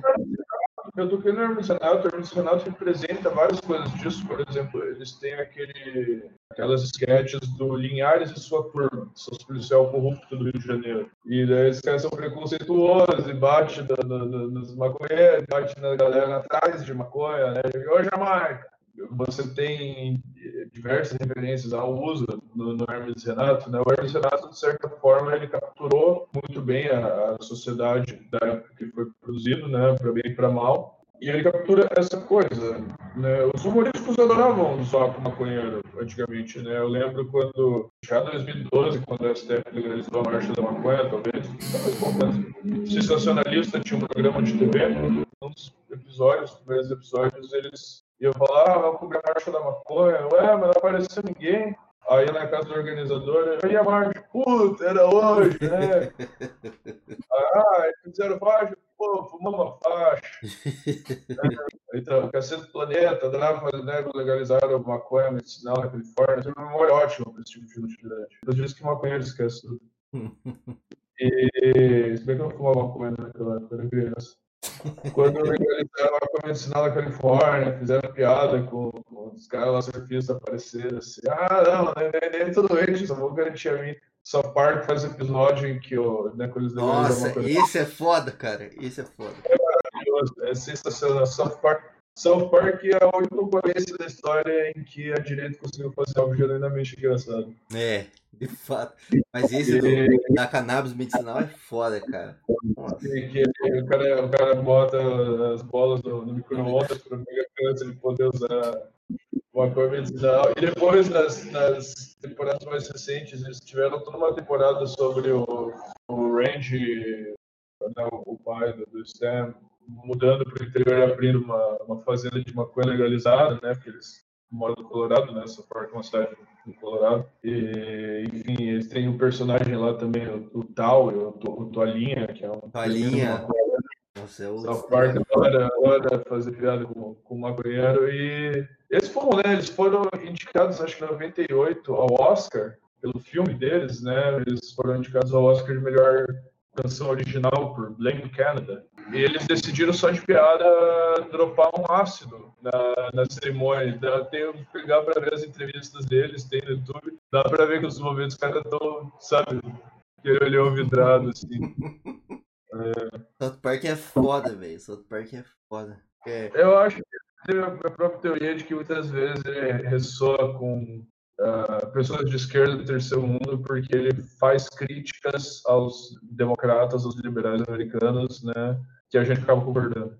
é, de fato. É, o, a, a contradição, né? Tá ali, tá ali no South Park, a contradição. De fato. Mas, falando bastante sobre cultura pop, eu queria só amarrar com uma parada mais contemporânea, assim, né? Porque vieram primeiro as críticas infundadas, né? Depois o terrorismo e o estereótipo, né? Do, do maconheiro, assim.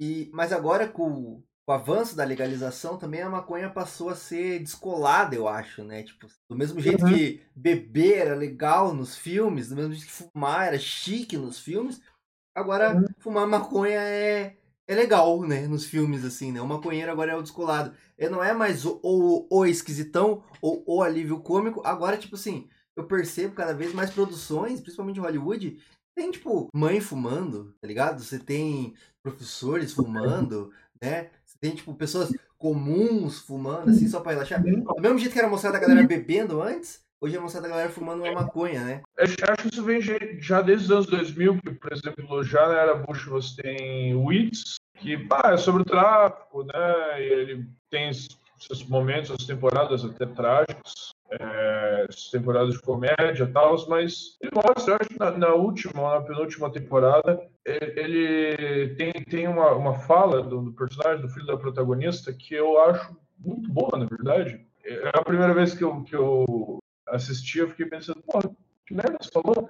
E depois eu, eu refleti melhor e achei a frase boa, que ele diz algo tipo assim, eu tô cansado de fingir que é algo que não é. Eu tô cansado de fingir que ela é um remédio, eu tô cansado de fingir que ela é não sei o quê. Ela é uma droga, ela é uma droga muito boa e eu gosto muito de usar ela e eu não quero ter que parar de usar ela.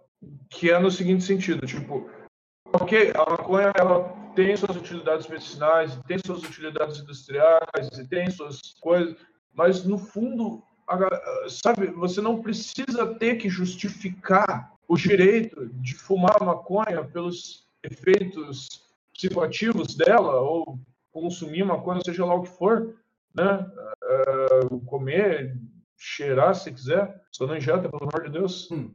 Porque, sim, a maconha faz tudo isso e todos esses argumentos são verdades, as pessoas precisam disso, né? Mesmo, mesmo se pensar na guerra às drogas, que, que amplia os problemas em 800 vezes, mas mesmo que não houvesse uma repressão forte, mesmo que não houvesse guerras drogas e ainda fosse proibido, está errado do mesmo jeito, porque além de todas essas coisas, do potencial econômico, do potencial com remédio, do potencial para tratamento, de pessoas que não respondem a outros remédios e que, sabe, ela é uma droga que é boa de usar e que é gostosa e que, ok, para muita gente não vai ser tanto. Eu, com a voz da idade, fui vendo vários amigos meus parando, dizendo que não gostavam, que não gostavam, né, foram percebendo que não gostavam do defeito que dava, que dava ansiedade, que não sei o quê. É o jeito como eles reagem à coisa. Um deles é exatamente se arrepende de, de fumar, de ter fumado, né?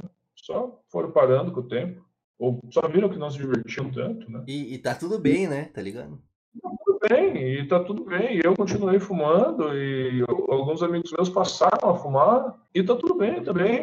E, e daí, ao mesmo tempo, uh, nos anos 2000 você vai ter, uh, falei em Weeds, mas uh, você já tem até uma coisa do tipo assim, tem um momento na primeira temporada de Glee que o professor lá, que é tipo doidão, assim, ele recomenda uma coisa medicinal para o professor, o professor meio o protagonista dos adultos, assim, e dá um pouco de, de maconha para ele, e o cara comete algo absolutamente antiético, mas ele, ele ouve um dos caras do, do, do time de futebol cantando, acho que primeiro episódio, cantando no chuveiro, e fica muito impressionado com a voz dele, e tenta convencer ele a entrar pro, pro coral, e o cara quer, mas tem vergonha, porque, né, ah, coral, coisa de loser, sou time de futebol americano, e ele planta uma maconha na mochila do, do maluco, Caralho. E pega e diz assim, ah, ah, pelo amor de Deus, não conta pra diretoria, não sei o quê. Não, então beleza. Então, ó, lembra aquele meu convite lá pro canal? Né? Não façam isso. Não é para ser maconha. Né? Eu não defendo esse tipo de uso da maconha, né? Como forma de. Acho que é fumar, fuma, não quer fumar, não fuma, não usa para chantagear ninguém. Pelo amor, né? E daí vai evoluindo, por exemplo, o Demolidor, final da, da primeira temporada, lá, lembra o Nelson diz assim, é, é álcool, vão usar drogas pesadas, tipo o quê? Ah, maconha, a menina ria, assim, fala, ah, maconha não é pesada, pô, segundo Colorado não, né? ah, então já, já, já, já tem uma coisa, e que você falou, hoje em dia mostra, alguns seriados têm episódios sobre fumar maconha, mas daí eles tratam muito mais com comédia de maconheiro do que que ainda tem uma certa base em estereótipo, né? Eu acho Cheech Chong no segundo filme, principalmente, mas um pouco no terceiro também, eles muitas vezes, o humor vem do fato deles serem os completos dos babacas quando estão chapados, francamente falando. É, nesse sentido, e... acho que mais atrapalha do que ajuda, né? É, mas ao mesmo tempo ele serve para sedimentar essa cultura, sabe? Você fala cultura canábica à toa, né? Eu volto a esse ponto os filmes do Cheech Chong, né, principalmente a trilogia original, foram muito importantes para ajudar a estabelecer essa cultura canábica, até mesmo fora dos Estados Unidos, porque esse filme foi dublado em várias línguas, legendado, né, foi um sucesso comercial, levou né, elementos para a cultura, assim como várias coisas envelheceram mal, mas é um, um filme super importante para a gente chegar onde a gente chegou. Parecido com, por exemplo, falando como bissexual, né? A Rock Horror Show e a cultura LGBT+. É uma coisa que várias coisas envelheceram super mal, ele pode ser lido e é lido por muitas pessoas como transfóbico, é, mas ele foi importante para Rock Horror Picture Show, foi muito importante para estabelecer né, um monte de coisa comunidade LGBT, o Priscila Rainha do Deserto ajudou a trazer aceitação para drag queens. Sim, muitas coisas se envelheceram mal e o filme merece ser criticado por elas, principalmente, que nem eu falei na minha visão no segundo filme, mas não é à toa que são filmes que são assistidos até hoje, sabe? Não é de graça que a gente assiste esses filmes até hoje. Lembrei do, E- do episódio dos Simpsons que o Homer começa a fumar maconha. Ele cai no mundo do Chi Chong, né? Então, tipo, realmente é uma, uma referência até cultural, né? Importante, assim. E eu vejo isso também, como eu comentei, assim, de muito filme tratando isso com normalidade, vamos dizer assim. né? Tipo, eu lembro do filmes do Seth Rogen agora, assim, aqueles vizinhos que eles vão vender a casa, acho que é o vizinho os dois, assim. A casa e aí é tipo, ah, precisa arrumar a casa que estão chegando os compradores, aí eles vão arrumando as paradas, assim. Aí a mina pega um bong, assim, fala, ah, tem que guardar isso aqui, tá ligado? Uhum. Bagulho naturalizado. Outro exemplo clássico que eu posso pensar, assim, é a- as problemáticas séries do Chuck Lorre, né? É, Two and a Half Uhum. Men e tal, né? Que tem gente que fala que é misógino até pra época, assim, né? Eu, eu concordo. É, in- inclusive, eu vou trazer aí um, um furo para quem não sabe, mas o Chuck Lorre e o Charlie Sheen fizeram as pazes, acho que em 2021, e já estão produzindo uma série nova. Um bagulho novo, tá ligado? Aham. Mas vai ser Chuck Lorre e Charlie Sheen os produtores executivos. Olha aí. voltar a trabalhar. Historicamente ruim, cara. Que nem você falou, já era um bagulho, às Ruim. vezes, meio ruim na época, tá ligado? É, já dava pra sentir o cheiro meio misógino, assim, meio machista na época. Hoje em dia, com certeza dá pra ver. Mas o próprio Chuck Lorre, ele colocava muito esse, esse apelo da bebida no Charlie Sheen, né? E hoje ele faz série, tipo, de Disjoint, a série dele, que é de uma loja de maconha, né? Tipo, ele faz uma outra série lá, parece que tem maconha medicinal e tal. Então, tipo, a gente tem hoje em dia também lá aquela série do. Eu não- eu não assisti ainda, do Daniel Furlan, é, País da Fumaça, alguma coisa assim. é Pico da Neblina, acho que é isso. Isso, é, Pico da Neblina. HBO, né? É, que é sobre o Brasil legalizado. Eu não assisti, mas eu, eu particularmente sou muito fã ali do Daniel Furlan. TV quase. é- É, galera da TV quase né? Salve aí para as produções pouco conhecidas deles, tipo Décima da Gara- Garagem. Pô, recomendo assistir, a galera se assiste o Choque de Cultura, o Márcio Palha de Cobertura, o Irmão do Jorel, mas tem as séries antigas que, pô, boa demais. No canal que eu fazer propaganda gratuita, dos caras ver se me contratam. Tem experiência em. Tem experiência em roteiro e um. Isso.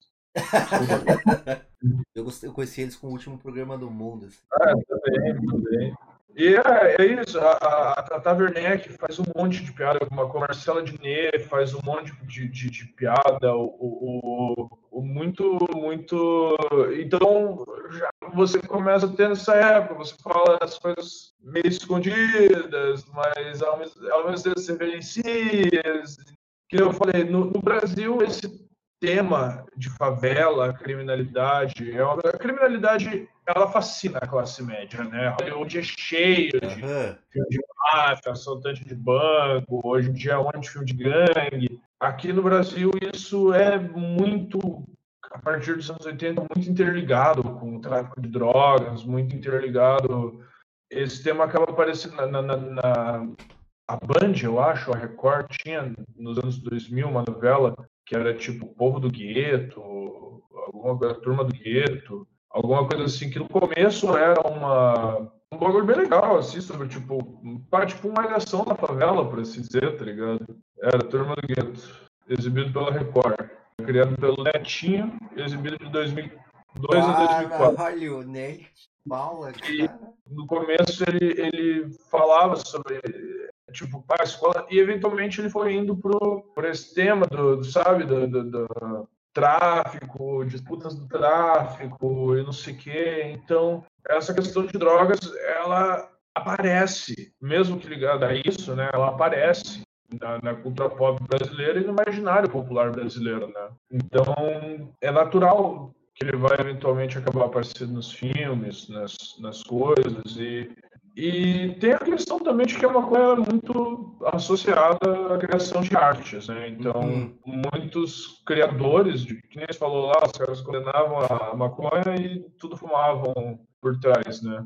É, isso vale para tudo que é lugar. E, eventualmente, chega uma geração e diz, pô, todo mundo aqui na, na, na, na sala de edição, na sala de escritores, no, no set, quando as câmeras param de filmar, tá ligado? Porque já não pode falar disso, e essas coisas vão se, se normalizando na cultura. Então, mesmo que isso não leve ao aumento do, do número de usuários, né?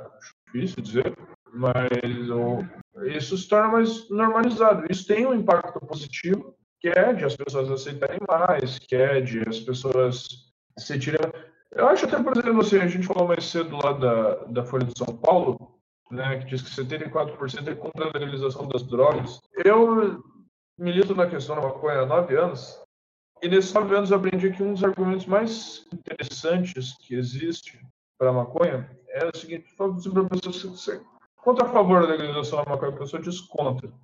Aí você fala assim: você acha que fuma maconha deve ir preso? A pessoa fala: não. E isso funciona bem, inclusive, para outras questões, como por exemplo aborto. Aborto, Fala é, assim, tá pensando. você contra a favor da legalização do aborto, a pessoa fala contra. Você fala assim: conhece alguém que já fez aborto? Fala, conheço. Você acha que essa pessoa deve ir presa?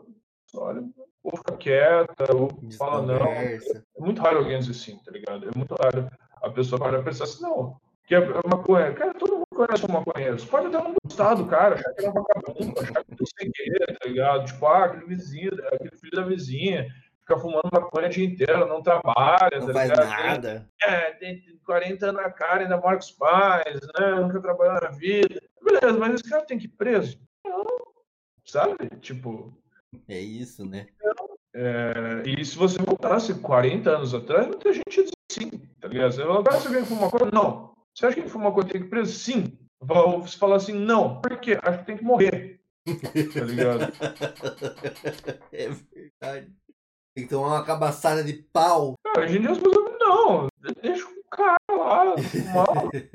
É isso. Tal- Talvez outras drogas, talvez se perguntasse se você acha que quem fuma crack deve ir preso, muita gente vai dizer sim. Eu ainda chuto que muita gente vai dizer não, a pessoa tem que ganhar assistência, ou seja, as pessoas sabem instintivamente que isso está errado. É só que é martelado na cabeça delas que a legalização das drogas vai ser o filho delas fumando, vai ser é, os traficantes cheios de poder na rua, vai ser um monte de assalto. É, que nem você falou, falou do, do aborto, né? Tipo, parece que se legalizar o aborto, assim, descriminalizar o aborto, vai, tipo. É isso aí. Todo mundo que tem útero vai sair abortando, assim, ó. Vai. Uh. Aí vão chegar na casa das pessoas grávidas e vai falar, viu? Agora não pode ter filho mais, cara. Agora é- tem que abortar. Mas é a mesma lógica pra cannabis, né? Tá ligado? Tipo, parece que quando você legalizar a droga, vai, tipo, todo mundo ser obrigado a fumar maconha daí. É a mesma lógica do casamento gay, tá ligado? Ah, que agora passou na comissão, falando, ah, não é sobre preconceito, é pra preservação da espécie. Preservação da espécie, cacete, irmão. Não vai deixar de, de, de, de, de, né, de ter gente hétero, de ter gente bi ou pan, tá ligado? Que eventualmente vai acabar com uma pessoa de genética oposta, tá ligado? As pessoas ainda vão fazer filho de qualquer jeito. A gente vive uma superpopulação no mundo, tá ligado? Você tem que obrigar todo mundo a fazer filho, cara. Fazer três filhos. Tem oito- 10 milhões, 9 milhões de pessoas no mundo, tá ligado? E, e a galera vai continuar transando no pelo, né, bicho? Tá ligado? Tipo, a galera vai continuar metendo filho, metendo boneco no mundo aí. Pode ficar suci, cara. Ainda vai ter gente responsável que vai meter boneco no mundo, bicho, tá ligado? Então, é, não faz sentido esse argumento, né? E a, a mesma coisa, assim, fala assim, tá, então você acha que alguém tinha que preso? Você acha que, por exemplo, que fala assim, ah, que, já vi a gente falando assim, mas, que- por que que vai querer casar? Cara, é o seguinte, se você tá sofrendo de alguma doença, vai parar no hospital, né, quem pode visitar é a tua família. Então, se você não tem um pedaço de papel dizendo que aquele, aquela pessoa, né, do mesmo sexo que você, do, é do mesmo gênero que você, é, é sabe, teu, teu, teu, teu companheiro, é, teu cônjuge, a pessoa não pode nem te visitar no hospital, cara. Isso é uma coisa que aflige um monte de casais homoafetivos no mundo. Sabe? Mora 40 anos juntos e não pode ter direito a visitar o outro no hospital quando estiver morrendo. Você acha que isso é certo? Cara, é- eu te, eu te prometo que tem até evangélico que diz que acha que. tipo, não, tá ligado? O cara tinha que ter o direito de, de visitar o, o marido, tá ligado? Fato. Foda. Então, a mesma coisa é a maconha. Eu acho que quando você bota no ter- nos termos, você acha que quem fuma maconha deveria ir preso, sim ou não? Talvez não chegasse a 50%, né, 50% ou- mas ia ser maior do que 24% que falaram que são a favor da legalização da maconha, tá ligado? Quando o debate é colocado nesses termos, muita gente acaba sendo a favor. E justamente porque houve uma normalização, porque hoje em dia as pessoas conhecem alguém que fuma maconha, ou que fumou maconha, ou que, sabe, ou elas mesmas fumaram e pararam de fumar. E, né? É, e que nem você falou, né? A propaganda, Martela, tipo, 24 por 7, assim. galera, né? de, tipo, é, mas aí quando você começa a ter essa normalização, até de. É, você falou- citou mais cedo aí, fumaça saindo do armário, né? Gente que fuma maconha, mostrando que fuma maconha, né? E aí vive uma vida, tipo, normal, né? Uma vida funcional, digamos assim. Muito. Muita pessoa, entre aspas, de volta também, bem sucedida, né? Então muita gente famosa aí falando que fuma maconha. As pessoas veem que a vida dela funciona, tá ligado? Sabe qual é? Então, tipo, a maconha também não é essa vilã tanto assim. E em muitos casos em que ela, você poderia até dizer que ela é, não é, tá ligado? É a pessoa. Eu acho que a, a música mostra bem o quanto que a maconha é utilizada por gente de toda sorte, todo tipo de história, todo tipo de lugar. Os espectros Então- políticos também. Sim, então você naturalmente vai ter pessoas, sei lá, agressivas, antiéticas, ou seja lá qual defeito de personalidade que você queira atribuir a elas, ou pela sua moral seja. Vai ter arrombado maconheiro também. mano. Ah, nossa, lógico. Olha a bananinha. É isso, né, gente? Tem, tem arrombado maconheiro, mas ao mesmo tempo tem todo tipo de maconheiro. Então as pessoas hoje em dia conhecem gente que fuma maconha e isso vai se normalizando. As pessoas ouvem nas músicas, as pessoas é, veem, veem nos filmes, veem nos jornais, veem as pessoas se tratando com, com cannabis. Não sei que. Ainda existe muito esse mito entre muitas pessoas de que só o CBD é medicinal e por isso só pode usar o óleo, não é planta in natura. Mas não é verdade. Por exemplo, a esclerose múltipla, se não me falha a memória, ou glaucoma, são tratados a partir do THC. E o CBD é psicoativo, embora não na mesma medida que o THC. É isso. Quero falar com você que tem aí 13, 14, 15, 16 anos, que está louco para experimentar maconha. Você vê os outros fumando, você fala, ah, eu vou ver se isso é bom mesmo. Dá um tempo. Sabe por quê? Os neurônios do lobo frontal, que é fundamental para as tomadas de decisão. Esse lobo que vai deixar você esperto, olhar, ver uma situação e saber que medida você vai tomar. Eles ainda estão amadurecendo. E a maconha interfere com eles. Não começa já. Dá um tempo. Não, não, quando você estiver mais velho um pouco, você vai aí pensar se você quer ou não quer. Não entra nessa assim de bobeira, né? É, acho que a gente explorou bastante esse tema aqui. E, e é isso, cara. Abriu espaço aqui para agradecer a tua participação aí, Pepeu. Agradecer o pessoal da Marcha da Maconha que respondeu a gente rapidão aí no, no Instagram, né? Acho que esse papo também, só para encerrar, foi importante porque na minha visão, assim, é, a gente tem que ser realista com a, com a planta e com todas as drogas, né? Eu enxergo dois extremos perigosos, perigosos aqui. Tanto a galera que é totalmente proibicionista e acha que, não, maconha é do diabo e acabou, né? Tipo, tem que nem tocar nesse assunto. É um tabu e é estabelecido. Tem, por outro lado, a galera que não sei como é que eu posso falar isso, mas romantiza, tá ligado? O uso, assim, falar, tipo, não, é isso aí, a maconha não faz mal, legalize, e não vicia, e todo mundo pode usar. Mas eu acho que a gente tem que ter, tem que ser responsável, né? Na, na defesa das pautas sociais, assim, que a gente defende também. E eu acho que esse papo aqui foi bom para isso, né? Mostrou que, tipo, pontos positivos, pontos negativos, como todas as substâncias que a humanidade usa, né? Desde sempre, tá ligado? Mas, de fato, proibir, né? Com base nesses argumentos morais, assim, tipo, não faz sentido nenhum, né? Então, pô, eu, eu me toquei agora, cara, só, eu falei lá que ia falar, né, do, do, do, do, é, do córtex parietal, pré-frontal, né? É, quando fosse falar de música, esqueci completamente de falar. Falar assim que é natural a associação entre música e drogas, porque a música ela é relacionada aos nossos ritmos corporais. Né? A música é percebida pelo cérebro, principalmente a partir do gânglio, basa, é, gânglio basal e do, e do córtex é, pré-frontal e parietal, que são áreas ligadas à atividade motora e a, a, maconha ela absolutamente age nessas partes, né? Por exemplo, uh, o Parkinson é uma degeneração do, do, gânglio, do gânglio basal e existem indícios muito fortes de que o Parkinson afeta a ação dos endocannabinoides, né? Das moléculas canabinoides produzidas pelo próprio corpo. Então, você pode tratar com exocannabinoides, né? Com canabinoides de fora do corpo, porque ela age, né? O gânglio basal tem bastante influência dos canabinoides o córtex é, pré-frontal, acima de tudo, as pesquisas que eu fiz estão mostrando que uh, o uso de maconha para adolescentes pode levar a uma formação dessas áreas, mas então, como ela age nas partes do cérebro que a gente usa para perceber música e age uma delas, inclusive, de maneira intensa, né? Obviamente, ela vai ter uma associação em, entre essas entre essas coisas, né? E daí, só para. Só porque eu falei lá atrás que eu ia falar disso, esqueci disso. Só dar um recado. Então não é à toa que grandes nomes da música usavam maconha, né? Sim. E daí, só então, para finalizar, né? É, agradecer você Valdir, do Talks, que convidou a gente, abriu esse espaço aí, fizemos um papo aí de pô, várias horas, nem parece que o tempo passou. E agradecer né, a, a todo mundo que participou da Marcha da Maconha Curitiba esse ano, agradecer a todas as parcerias que a gente teve, desde os determinados partidos políticos, é, membros do, do, legislativo que apoiam a nossa causa, né?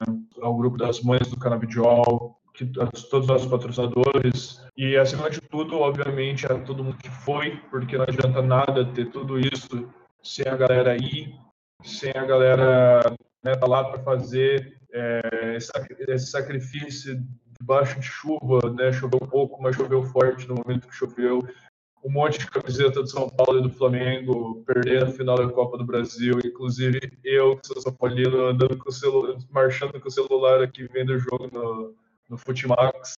Enfim, todo mundo que ah, não fala nada, mas que algum risco corre. Ao Basement, que se deu espaço para festa, a Yellow, enfim, a todo mundo e agradecer a todo mundo que de alguma forma pequena que seja, nem que seja simplesmente aceitando o direito do outros a contribuir para a legalização das drogas e para o fim da guerra às drogas. É isso. Muito obrigado, Aldir. Muito obrigado, Endotox. Muito obrigado, audiência. É nóis. Hasta la vitória sempre. Hasta la vitória Sim. sempre. E um recado para a audiência antes de encerrar a gravação. É, não compre plantas de preferência, assim. Se não puder plantar também, compre, né? Compre. Isso, isso. E acredito que seja isso, tá? E muito obrigado para você que ficou até o final. Foram horas de debate, foram horas produtivas. Aprendi coisa para um caralho. É, foi um dos episódios que eu mais curti. Acho importantíssimo. Você é a favor da legalização, da descriminalização de drogas. Se organize. Não existe marcha da maconha em sua cidade. Cola com algum coletivo de esquerda, com algum coletivo progressista. Cola com uma galera massa. Procura alguma cidade que já tenha a marcha da maconha e veja como é que você pode trazer ela para sua cidade. Certo? E pra fechar, né? Claro, claro. Fica aí os recados clássicos, tá? Você já conhece, você já sabe, você sabe qual é. Site indotalks.com.br. Lá tem artigo de opinião, resenhas críticas, listas, quizzes e uma infinidade de conteúdo. Muito, muito, muito, muito conteúdo. Vai lá, é de graça, ajuda nós. Certo? Estamos também aonde? Nas redes sociais, todas elas, arroba Indotalks. Segue no Twitter, Instagram, TikTok, enfim, uma infinidade de redes sociais. Estamos lá fazendo conteúdo eventualmente, mas fazendo conteúdo de qualidade, eu acho. Então segue lá, é de graça. É, já dá like, já compartilha também. Você vai curtir, eu acho. Eu acho que você vai curtir. que mais? Estamos no Spotify, né? Então, esse episódio aqui na íntegra, gratuito no Spotify. E outros agregadores de podcast, ah, no Apple, é, no iTunes, lá mais no Deezer. Acho que nós estamos no Deezer. Vamos lá. Já escuta nosso episódio, baixa, cara. Ah, vou vir no carro, no trânsito, demora pra caralho pra ir, chato. Vou no Boni, indo pra aula, trabalho, quero ver um podcast. Escuta nós lá, tem muitos episódios. Acho que você vai curtir. E se você tá no YouTube ou na Twitch também, esse episódio foi feito de uma maneira diferenciada. A gente gravou ao vivo na Twitch e no YouTube. Eu vi que dá boa, vou tentar fazer mais vezes com outros convidados, outros temas. Então, cola no YouTube e na Twitch, se inscreve no nosso canal no YouTube ou segue a gente na Twitch para não perder as gravações ao vivo desses episódios aqui, tá? Ah, e no YouTube, você tá no YouTube vendo minha bela cara com meu belo bonezinho, aí que endurecer pelo sim perder a ternura jamais. Se inscreve no canal, dá like nesse vídeo, comenta e compartilha. O algoritmo entender que esse conteúdo é relevante e que vale a pena indicar para outras pessoas.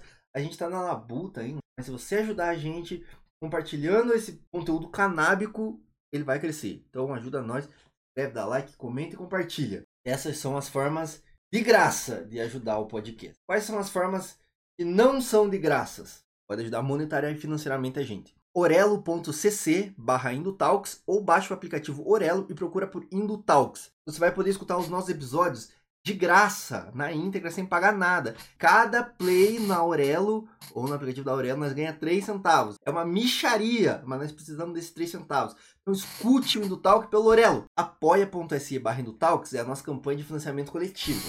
Você pode contribuir com qualquer valor, apoio recorrente, qualquer valor. Ajuda a gente lá, cara.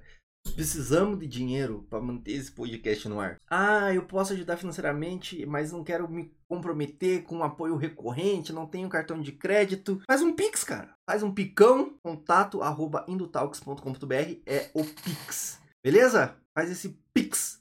Faz esse Picles pra nós.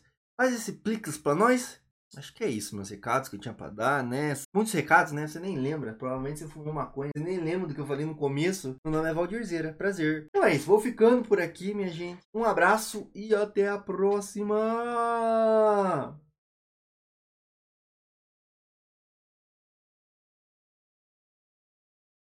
Ei, yo! Vem, vem, vem, vem! Puta que pariu, caralho, que maconha boa!